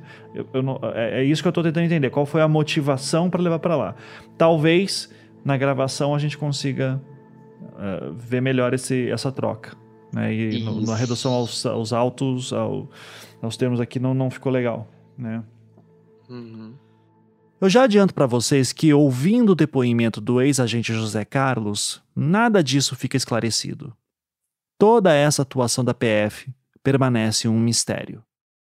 Mas para o júri, a tática da defesa não era simplesmente de dar voz a este ex-agente. A tática, na verdade, era confrontar este relato que vocês acabaram de ouvir com a da próxima testemunha, o delegado da Polícia Civil, Brivaldo Pinto Soares, que investigou a morte de Jaenes em outubro de 92 e chegou à conclusão de que Amailton Madeira Gomes estaria por trás dos assassinatos.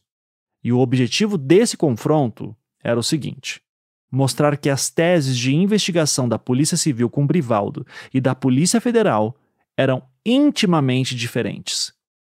Sobre isso, eu conversei com a professora e pesquisadora Paula Lacerda, que entrevistou o delegado Brivaldo em 2010, antes dele falecer. Nesta parte da conversa, nós falávamos sobre o relatório que o Dr. Brivaldo havia feito na conclusão do seu inquérito. É, isso é curioso porque uh, no, no processo, né, o próprio relatório dele, ele termina falando do Amailton, ele diz que acredita que tem mais pessoas envolvidas, e uh, ele recomenda a abertura de inquérito para cada uma dessas uhum. vítimas, inclusive o Clebson, né? Uhum. Coisa que não avançou, a gente sabe. Depois tem a morte do Flávio, né? Que o Brivaldo na imprensa vai dizer que tem alguém tentando atrapalhar as investigações ainda, uhum. né? Então, ou seja, é a mesma lógica que ele usa do Clebson. Uh, mas assim, o, que eu, o meu ponto é, no, na época dos casos, ele diz que o Amailton não age sozinho. Ele é bem uhum. explícito. Ele fala autor ou autores, né? Isso, uhum. uhum. E, e, ele tem certeza que tem gente ajudando o Amailton. Até pelo depoimento de algumas é, testemunhas, tipo Josivaldo Aranha, que diz que foi ameaçado por três homens numa picape, um deles loiro, no dia local que o corpo do Judilei foi encontrado, né? Uh, daí nós temos depois o, o caso do Clebson, do Flávio, é, ele dizendo que, não, que eles não agem sozinhos. Daí o Brivaldo vai para o júri em 2003 e ele daí pergunta assim: Mas você acha que solucionou o caso? Porque o que, que o Daledoni estava querendo fazer ali, né? O Daledoni e o, é, e o Busato. Eles estavam uhum. querendo colocar a contradição entre o depoimento do Brivaldo com o do Zé Carlos, né? O agente da PF. E o Brivaldo, ele não chega a cair em contradição, mas ele sai sempre pela tangente dizendo assim: uh, eu decidi me afastar do caso, porque eu comecei a ficar com medo da minha própria segurança uhum. e do meu filho também. Uh, mas eu recomendei que as investigações continuassem, que fosse devolvido todo o material para fosse continuasse as investigações, uh, porque eu achava que o Amailton não agia sozinho. Então ele não diz eu eu acho que tem uma seita. Ele também uhum. não diz, eu não acho que tem uma seita. É, o que ele diz sempre é, o Amailton não agia sozinho. E daí, vou, vou indo para a pergunta direta para você sobre em, em, relação a isso, depois essa contextualização. Vou, a sua percepção é que o Brivaldo não acreditava na seita?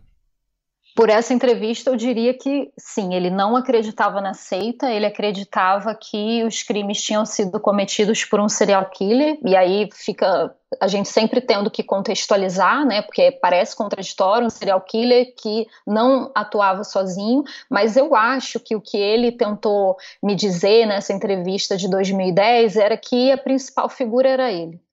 Só que, como ele era dessa família poderosa, ele poderia dispor de pessoas que realizassem parte dos serviços para ele, ou talvez até a parte, digamos, criminosa do serviço, mas ainda assim ele era o mandante e o articulador. Essa questão de uma seita ou de outras pessoas, por mais que ele tenha recomendado né, a, o prosseguimento das investigações, nunca foi algo que mobilizou ele.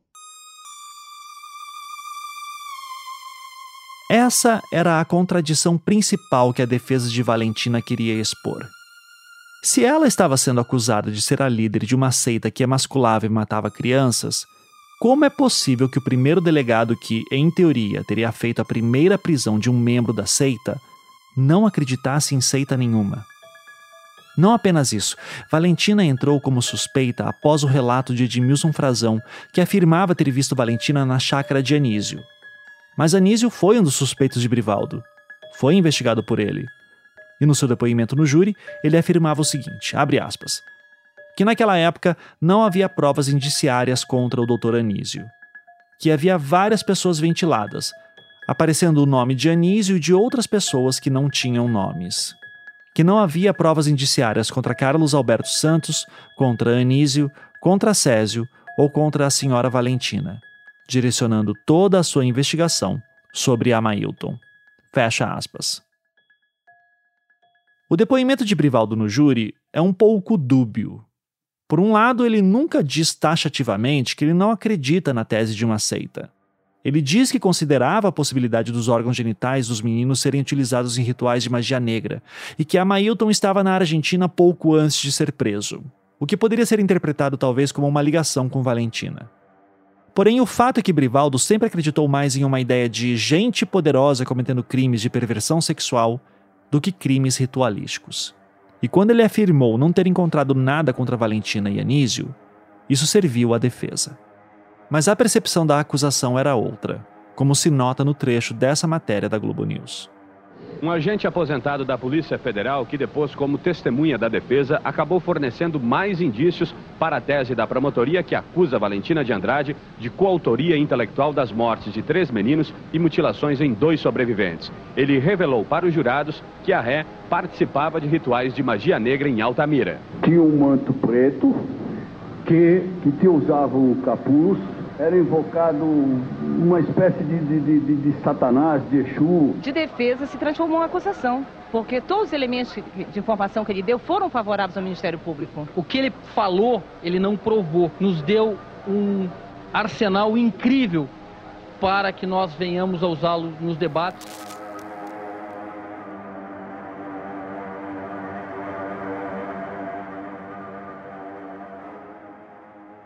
As outras duas testemunhas de defesa de Valentina eram dois seguidores dela, uma mulher brasileira e um homem argentino. Em seus relatos, atestavam que Valentina era uma mulher idônea e que o lineamento não tinha nenhum cunho de magia negra.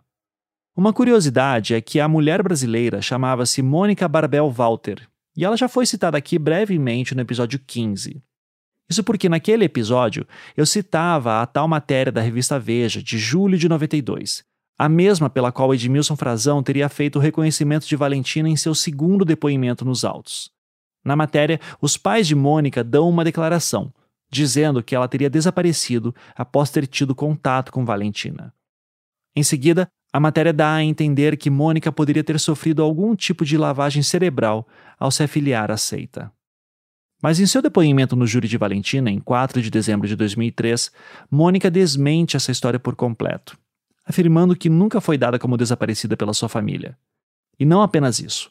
Mônica também afirmava que fazia parte do grupo de Valentina que foi com ela para Altamira na década de 80, que foram lá a turismo e que nunca conheceram nenhum dos acusados. Do Rio de Janeiro, vamos agora a Belém falar ao vivo com a repórter Aline Passos, que tem informações sobre o julgamento do caso, do caso de Altamira, aquele caso chocante que deve terminar amanhã. Será que termina mesmo, Aline? Todo o país aguarda o fim desse caso. Pois é, Fernanda, o que já estava se transformando no julgamento mais longo da história do judiciário paraense pode mesmo terminar amanhã. É que durante essa semana os advogados de Valentina de Andrade desistiram da leitura de 15 mil páginas restantes do processo. Ontem, as principais testemunhas já começaram a ser ouvidas. Uma delas reconheceu Valentina como líder de uma seita macabra responsável pela emasculação de dois meninos e mortes de outros três. O crime aconteceu no final da década de 80 no município de Altamira. Amanhã chega a vez dos debates entre defesa e acusação. A sentença de Valentina de Andrade só deve ser anunciada no final da tarde da sexta-feira. Voltamos ao estúdio do Fala Brasil.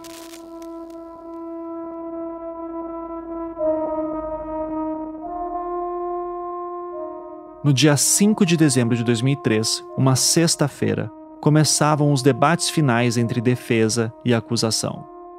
A imprensa esperava ansiosa pelo resultado do júri mais longo da história do Pará, fazendo transmissões ao vivo de tempos em tempos. Após os debates, chegava a hora dos votos. Cada um dos sete jurados, isoladamente, deveria votar em uma série de perguntas se acreditava que Valentina era ou não culpada. Após a contagem de votos, o juiz Ronaldo Vale fazia a leitura de sua sentença. A TV Liberal do Pará acompanhava ao vivo esse momento. Messias que acompanha a leitura da sentença de Valentina de Andrade. Jalília. Franci, além dos policiais militares a quem eu me referi anteriormente, que estão no salão de júri para evitar qualquer tipo de problema, a gente pode observar que aqui do lado de fora também são encontrados homens do batalhão de choque da Polícia Militar. A movimentação aqui no, no tribunal, no TJE, foi intensa durante todo o dia. A gente pode observar, olha, tem muita gente aqui do lado de fora tentando acompanhar esse final desse julgamento histórico, tentando ouvir a sentença. O salão de júri está completamente lotado e neste momento o juiz Ronaldo Vale, que preside o julgamento mais longo do Judiciário Paraense, continua fazendo a leitura da sentença da ré Valentina de Andrade. Vamos acompanhar mais uma vez essa leitura. Nesse momento, a câmera corta para dentro do tribunal. Vemos o juiz Ronaldo Vale lendo a sentença de Valentina, que está de frente para ele. Nós vemos apenas as suas costas. Ela usa um casaco rosa sobre seus ombros.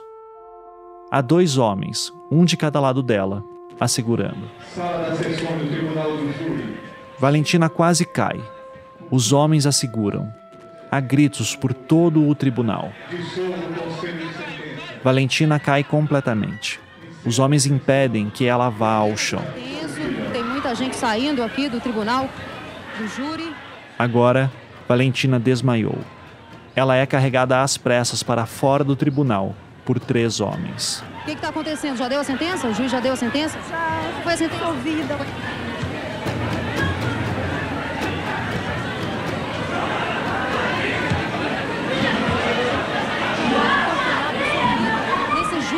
Histórico, Franci. Esse último som que vocês ouviram foi a âncora do jornal, dando uma bufada de ar. Valentina foi absolvida. França, o clima está muito tenso aqui no Tribunal de Justiça do Estado. A ré Valentina de Andrade foi absolvida. Ela não foi condenada. A promotoria pediu a pena máxima, mas os jurados que passaram uma hora na sala secreta decidiram absolver a ré. Eu estou aqui com o padre Bruno, da CNBB. O senhor esperava essa absolvição? Realmente a gente tinha dúvidas. Né? É, o, que, o que resta agora é é, respeitar a, a, decisão dos jurados. Evidente que foi uma decisão para muitos inesperada. É isso mesmo, muita gente saiu chorando do salão de júri, muitos familiares das vítimas. Então, realmente, o clima está muito tenso. Valentina de Andrade foi absolvida. Esse julgamento histórico foram 17 dias marcados por uma extensa leitura de peças anexadas pela defesa. Franci. Depois do intervalo, a gente volta com mais informações sobre o final do julgamento de Valentina de Andrade. Nós vamos voltar com imagens agora ao vivo do Tribunal de Justiça, onde agora há pouco houve a leitura da sentença em que Valentina de Andrade foi absolvida. Durante 17 dias, ela respondia pela acusação de emasculação de dois meninos e morte de outros três em Altamira. Os crimes aconteceram há 13 anos.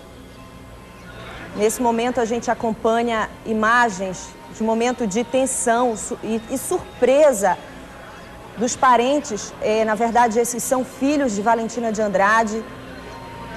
Valentina de Andrade foi absolvida por seis votos a um. E você vê aí imagens de parentes da, da vidente que vieram nesse último momento do julgamento acompanhar a leitura da sentença. Valentina de Andrade desmaiou na hora da leitura da sentença e foi retirada imediatamente da sala do júri por muita gente que acompanhava do lado de fora e dentro da sala do júri ficou revoltada com esse resultado.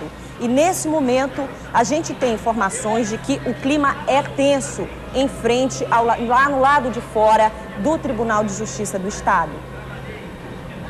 Valentina foi absolvida e, portanto, confirmando a informação por seis votos a um. Foram 17 dias de julgamento em que o Brasil pôde acompanhar este julgamento considerado o mais longo da história do judiciário paraense. Foram 17 dias de julgamento, na verdade. Eu recebo agora a informação de que Valentina de Andrade, que desmaiou na hora da sentença, está sendo atendida ainda no prédio do Tribunal de Justiça por um médico. Ela foi absolvida, portanto, confirmando a informação por seis votos a um. Neste momento, a gente pode acompanhar as imagens dos guardas da Polícia Militar, no batalhão de choque, que foi convocado de última hora para garantir a segurança, já que havia é, a, é, possibilidade de revolta de quem estava acompanhando a sessão do Tribunal do Júri, que acabou neste, neste instante. Teve uma, um momento ali que foi muito complicado. Quando foi que deu a absolvição, eles invadiram o plenário, né? Eles, eles invadem o plenário, aí entra o choque. Aí entra o choque dentro do, do plenário. Eu falei com o major na época ali que tava, fez amizade com ele. Aí falei, cara, só tem você aqui. Se os caras quiserem linchar a gente, eles vão conseguir. Eu disse, eu vou brigar, eu vou lutar, eu vou me defender, eu vou fazer tudo que eu precisar mas eu preciso da tua força. Ele falou, fica tranquilo. Ele chamou o choque, ele previu isso. E o choque entra, daí uma, uma cena muito marcante, assim, sabe? Bam, bam, batendo no escudo e entra e faz um. Dentro do plenário, faz um cordão. Por até me arrepia. Aquela multidão veio para cima da gente mesmo, sabe? Porque o Caio ficava falando com os argentinos, eu puxei o Caio falei, cara, fica aqui que agora mudou tudo, agora virou o canal aqui. Agora a gente tem que sobreviver. Acho que absolveu a Valentina, agora é hora de sobreviver, vamos sobreviver aqui. Valentina de Andrade, a mulher acusada de comandar uma seita de magia negra que assassinou e mutilou crianças em Altamira, no Pará, foi absolvida. Julgamento que terminou agora à noite. A decisão do júri surpreendeu e revoltou as famílias das vítimas que estavam no tribunal do júri. A reportagem é de Jonas Campos. Por seis votos a um, os jurados entenderam que as provas apresentadas pela promotoria foram insuficientes para condenar Valentina de Andrade. Absolvo como absolvido tenho a ré Valentina de Andrade Munhoz das imputações a si atribuída, determinando que seja expedido o competente alvará de soltura. Após a divulgação da sentença, ela passou mal e teve que ser amparada pelos oficiais de justiça. Na sala do júri, os parentes das vítimas ficaram revoltados e houve tumulto. Queremos a justiça e essa justiça vai, vai ser feita um dia. Fora do tribunal, mais protestos manifestantes derramaram tinta vermelha nas escadarias do fórum e espalharam flores. Esta mulher, acusada de apedrejar um carro onde estariam os advogados de Valentina, foi presa. A absolvição surpreendeu quem acompanhava o julgamento desde o início. A promotoria acreditava na condenação porque os outros quatro acusados de fazer parte da seita que ela comandaria foram condenados apenas que variaram de 35 a 77 anos de prisão. Mas os jurados entenderam que, além da falta de provas, a promotoria não conseguiu estabelecer a ligação entre os condenados e Valentina de Andrade. Nesse caso, acho até que houve mais elementos comprobatórios do que nos outros. Esse que está falando é o Dr. Douglas Martins, assessor do Ministério da Justiça. Ele era um dos observadores federais que acompanhavam os julgamentos. Existem provas muito contundentes, é, provas, é, materiais de, de vídeo. Né? Para assistência da acusação, a sentença contrariou as provas contidas no processo contra Valentina de Andrade. Por isso, os advogados vão entrar com recurso pedindo novo julgamento. Mas como a defesa pode contestar esses argumentos, o resultado pode demorar até um ano. Não sei se você percebeu que eu pego e não vou para a imprensa quando ela é absolvida. Eu fico quieto e pego e só foco na Globo. Fiz uma exclusiva na Globo para ela. O Jonas Campos faz uma exclusiva para ela, uhum. dela. Após a sentença, Valentina de Andrade foi levada até a penitenciária, onde estava presa desde setembro. Assinou o alvará de soltura e saiu escondida no banco de trás desse carro. Passou a noite no hotel mais luxuoso de Belém. Na suíte, concedeu uma entrevista e disse não temer ser investigada novamente. Com a inocência de sempre, com a verdade de sempre. Segundo a promotoria, Valentina é líder de uma seita suspeita de realizar rituais satânicos, acusada de participação nas mortes de três crianças e mutilações em duas sobreviventes. O Ministério Público acreditava na condenação porque outros quatro acusados de fazer parte da seita já tinham sido condenados. Mas os jurados entenderam que as provas apresentadas pela promotoria para condenar Valentina de Andrade foram insuficientes. O presidente da OAB no Pará e o representante do Ministério da Justiça criticaram o resultado do julgamento. Sempre fica a sensação de impunidade. Eu acho que é, a gente precisa é, trabalhar melhor para que os inquéritos sejam mais bem feitos. O grande problema aqui. Novamente, esse é o Dr. Douglas Martins, na época assessor do Ministério da Justiça. É que há uma organização criminosa na medida em que os crimes são cometidos em série né, e por várias pessoas. Isso não foi devidamente investigado aqui. A assistência da acusação anunciou que vai entrar com recurso pedindo novo julgamento. Os advogados alegam que a sentença contrariou as provas contidas no processo. Valentina de Andrade, que tem visto de permanência nos Estados Unidos válido até 2006, disse que vai permanecer no Brasil. Após todos os acusados anteriores serem condenados, esse resultado foi inesperado. Com esse choque, a acusação afirmava que os jurados teriam sido induzidos ao erro contrariando provas do processo. Por isso, afirmavam que iam pedir que o júri fosse anulado. Na época, a promotora Rosana Cordovil chegou a dar declarações que demonstravam como aquela sentença a afetou. A promotora Rosana Cordovil não consegue entender por que os jurados absolveram Valentina de Andrade. Ela acha que as provas reunidas no processo, como o vídeo em que os integrantes da seita estariam simulando uma castração e o reconhecimento da ré pela testemunha Edmilson Frazão, eram mais que convincentes. O último depoimento dele, foi diante da promotora de justiça, eu acho que tem que ser é, mais merecedor de crédito. Assim como o depoimento que ele prestou no plenário, diante de todos ficou claro a convicção, a firmeza com que ele acusou a Valentina de Andrade. Eu acho que não há menor dúvida, eu confiei na, e continuo confiando nas palavras de Edmilson. Amanhã ela vai ingressar com recurso na justiça pedindo a anulação do julgamento. O recurso da promotoria é devido à decisão dos jurados ter sido manifestamente contrária à prova dos autos, ou seja, os jurados não consideraram todas as provas contundentes que existiam, né, principalmente aquela fita né, que foi apreendida pela Polícia Federal, que, em que integrantes da seita é, fizeram uma teatralização de uma masculação. Hoje, uma das juradas que pediu para não ser identificada aceitou falar por telefone para explicar a decisão que absolveu Valentina de Andrade. Ela disse que a promotoria não apresentou provas suficientes sobre a participação de Valentina em três assassinatos e mutilações em outros dois meninos que sobreviveram em Altamira. A senhora acha que foi feita justiça? Tem tanta falha nesse inquérito que se foi feita justiça ou não, eu não sei, mas acho que as coisas poderiam ou deveriam ter sido melhor apuradas. O fato daquela testemunha está sendo processada por estupro também complicou um pouco. Muita coisa, é muita mentira, sabe? É muita mentira. Uma hora você fala uma coisa, outra fala outra. Onde está a verdade? Aquele vídeo não lhe pareceu surpreendente? Parece, mas não foi apurado nada. Foi alguém lá na Argentina para ver onde que, é, onde que funciona a luz. Foi alguém lá em, em, em Londrina para ver como que ela vive. Uhum. Foi alguém lá em Guaratuba para ver de perto alguma reação, alguma coisa. Foi alguém lá em Altamira para ver? Não tem nada disso no processo. A Valentina é inocente? Não sei. não sei se ela é inocente ou se ela é culpada. Justamente por eu não ter certeza, eu não culpo. A promotora disse que perdeu a confiança nos jurados. Ela afirmou que vai deixar de atuar no tribunal do júri após oito anos e mais de 300 julgamentos. Mas no caso de Valentina de Andrade, Rosana Cordovil vai até o fim. Devido a essa situação né, do, do de termos perdido a confiança na, nas decisões do Conselho de Sentença, vamos mudar para outra promotoria, não queremos mais participar do Tribunal do Júri, a não ser no caso da Valentina.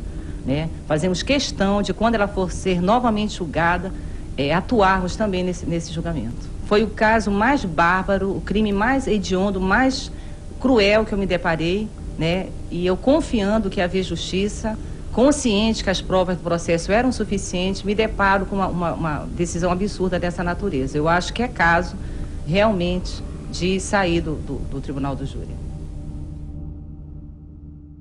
Eventualmente, a promotora Rosana Cordovil revisaria a sua decisão. Ela não desistiu de fazer júris e continuou atuando por muitos anos. Perante a sensação de impunidade, na cidade de Altamira, a população foi às ruas para protestar. Afinal, a violência contra menores lá continuava uma realidade. Moradores de Altamira fizeram hoje uma caminhada pela paz e justiça. Eles também protestaram contra o resultado do julgamento de Valentina de Andrade e o assassinato de uma menina de seis anos na semana passada. Antes da manifestação, as famílias dos meninos emasculados e dos parentes da menina Brenda Rodrigues, violentada e assassinada há uma semana, participaram de uma missa marcada por forte emoção.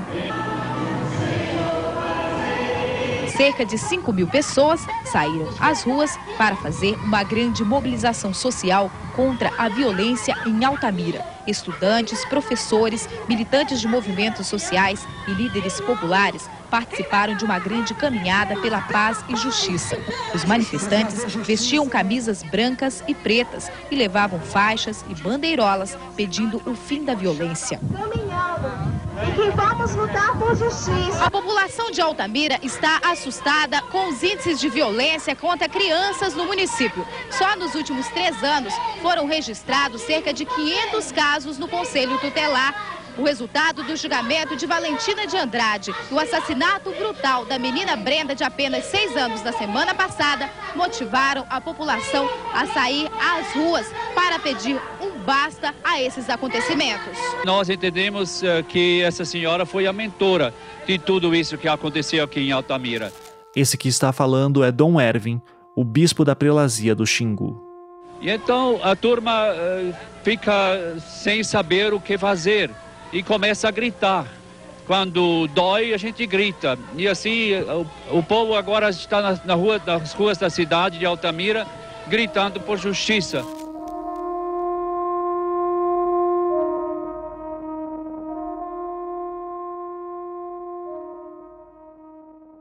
Em Belém, a acusação preparava o seu recurso para pedir a anulação do júri. Alegando que os jurados foram contrários às provas existentes nos autos, o pedido ficou pronto no dia 11 de dezembro de 2003, seis dias após a absolvição de Valentina. Em Altamira, as famílias se manifestavam contra a sensação de impunidade.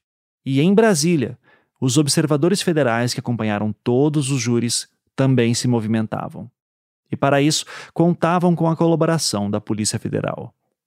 Eles diziam ter uma desconfiança de que teria havido quebra na incomunicabilidade dos jurados, ou seja, de que eles teriam quebrado o isolamento e conversado com pessoas de fora do tribunal durante o julgamento. E se isso fosse verdade, o julgamento de Valentina de Andrade poderia ser anulado. As polícias federal e civil vão investigar os jurados que participaram do julgamento de Valentina de Andrade, absolvida da acusação de mandar mutilar e matar meninos no Pará. A comissão, formada por representantes da Procuradoria da República e da Secretaria Nacional de Direitos Humanos, defende a abertura de inquérito para investigar também se a incomunicabilidade dos jurados foi quebrada. Segundo a comissão que acompanhou o julgamento de Valentina de Andrade, existem suspeitas de que os jurados receberam telefonemas e visitas no hotel onde estavam hospedados em Belém. Por isso, foi pedido que a Polícia Federal investigue o caso.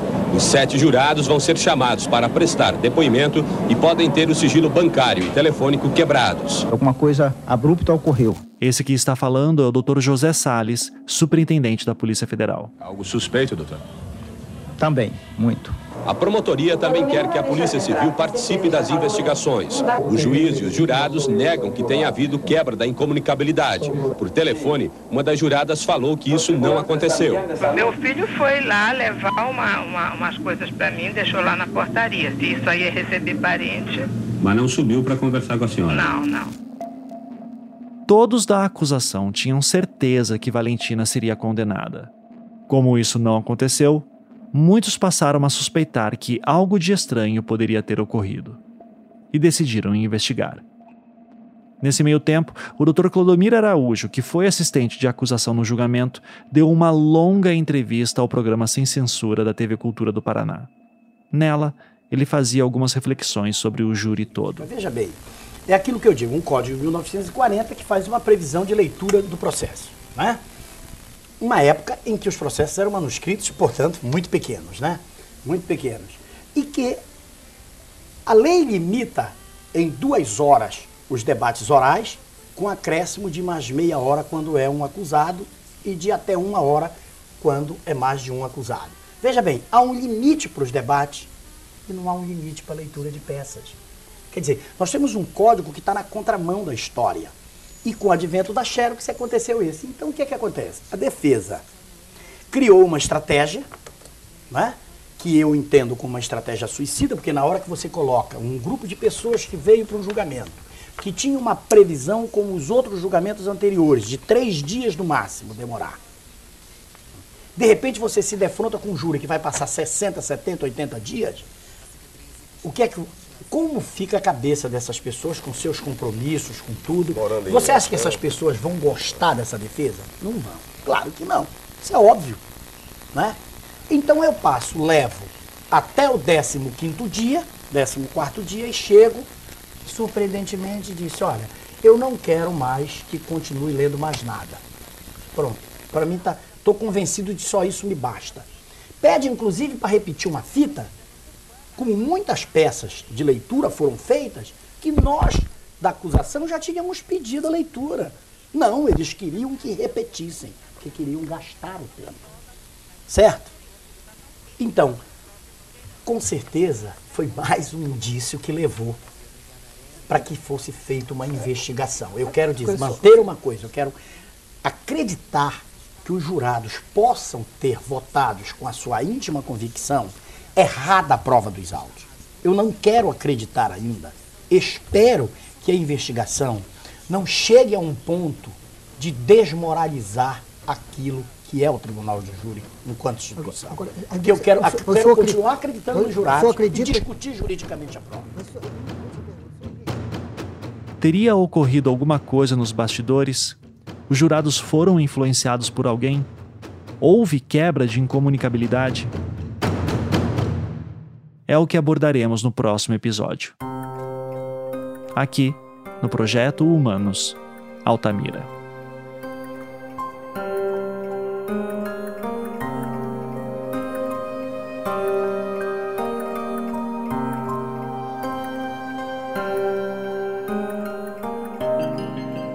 Projeto Humanos é um podcast em formato storytelling, criado e produzido por mim, Ivan Mizanzuki, financiado pela Campside Media, distribuído pelo Globoplay e com a colaboração de várias pessoas.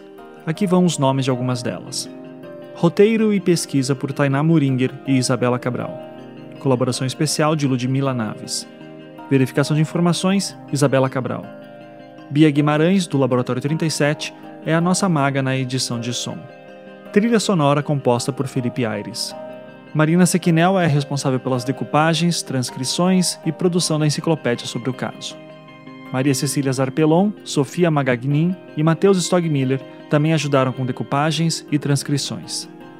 Agradecimentos especiais aos pesquisadores Rubens Pena Júnior, Paula Mendes Lacerda, Kátia Melo, Catiane Silva, Leonardo Barros e Antônio Umbuzeiro.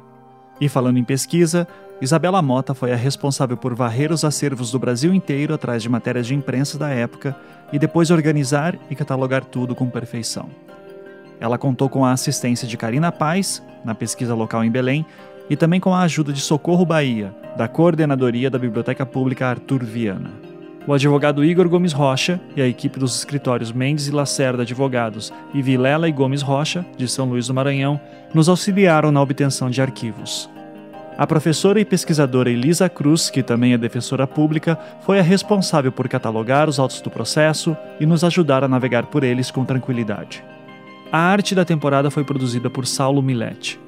Larissa Bontempo e Leandro Durazo foram responsáveis por traduções de materiais.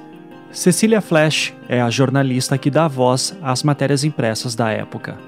Daniele Casagrande ainda está resolvendo inúmeros pepinos no site projetohumanos.com.br, que eu recomendo que você visite para ter acesso a mais informações. Até a próxima!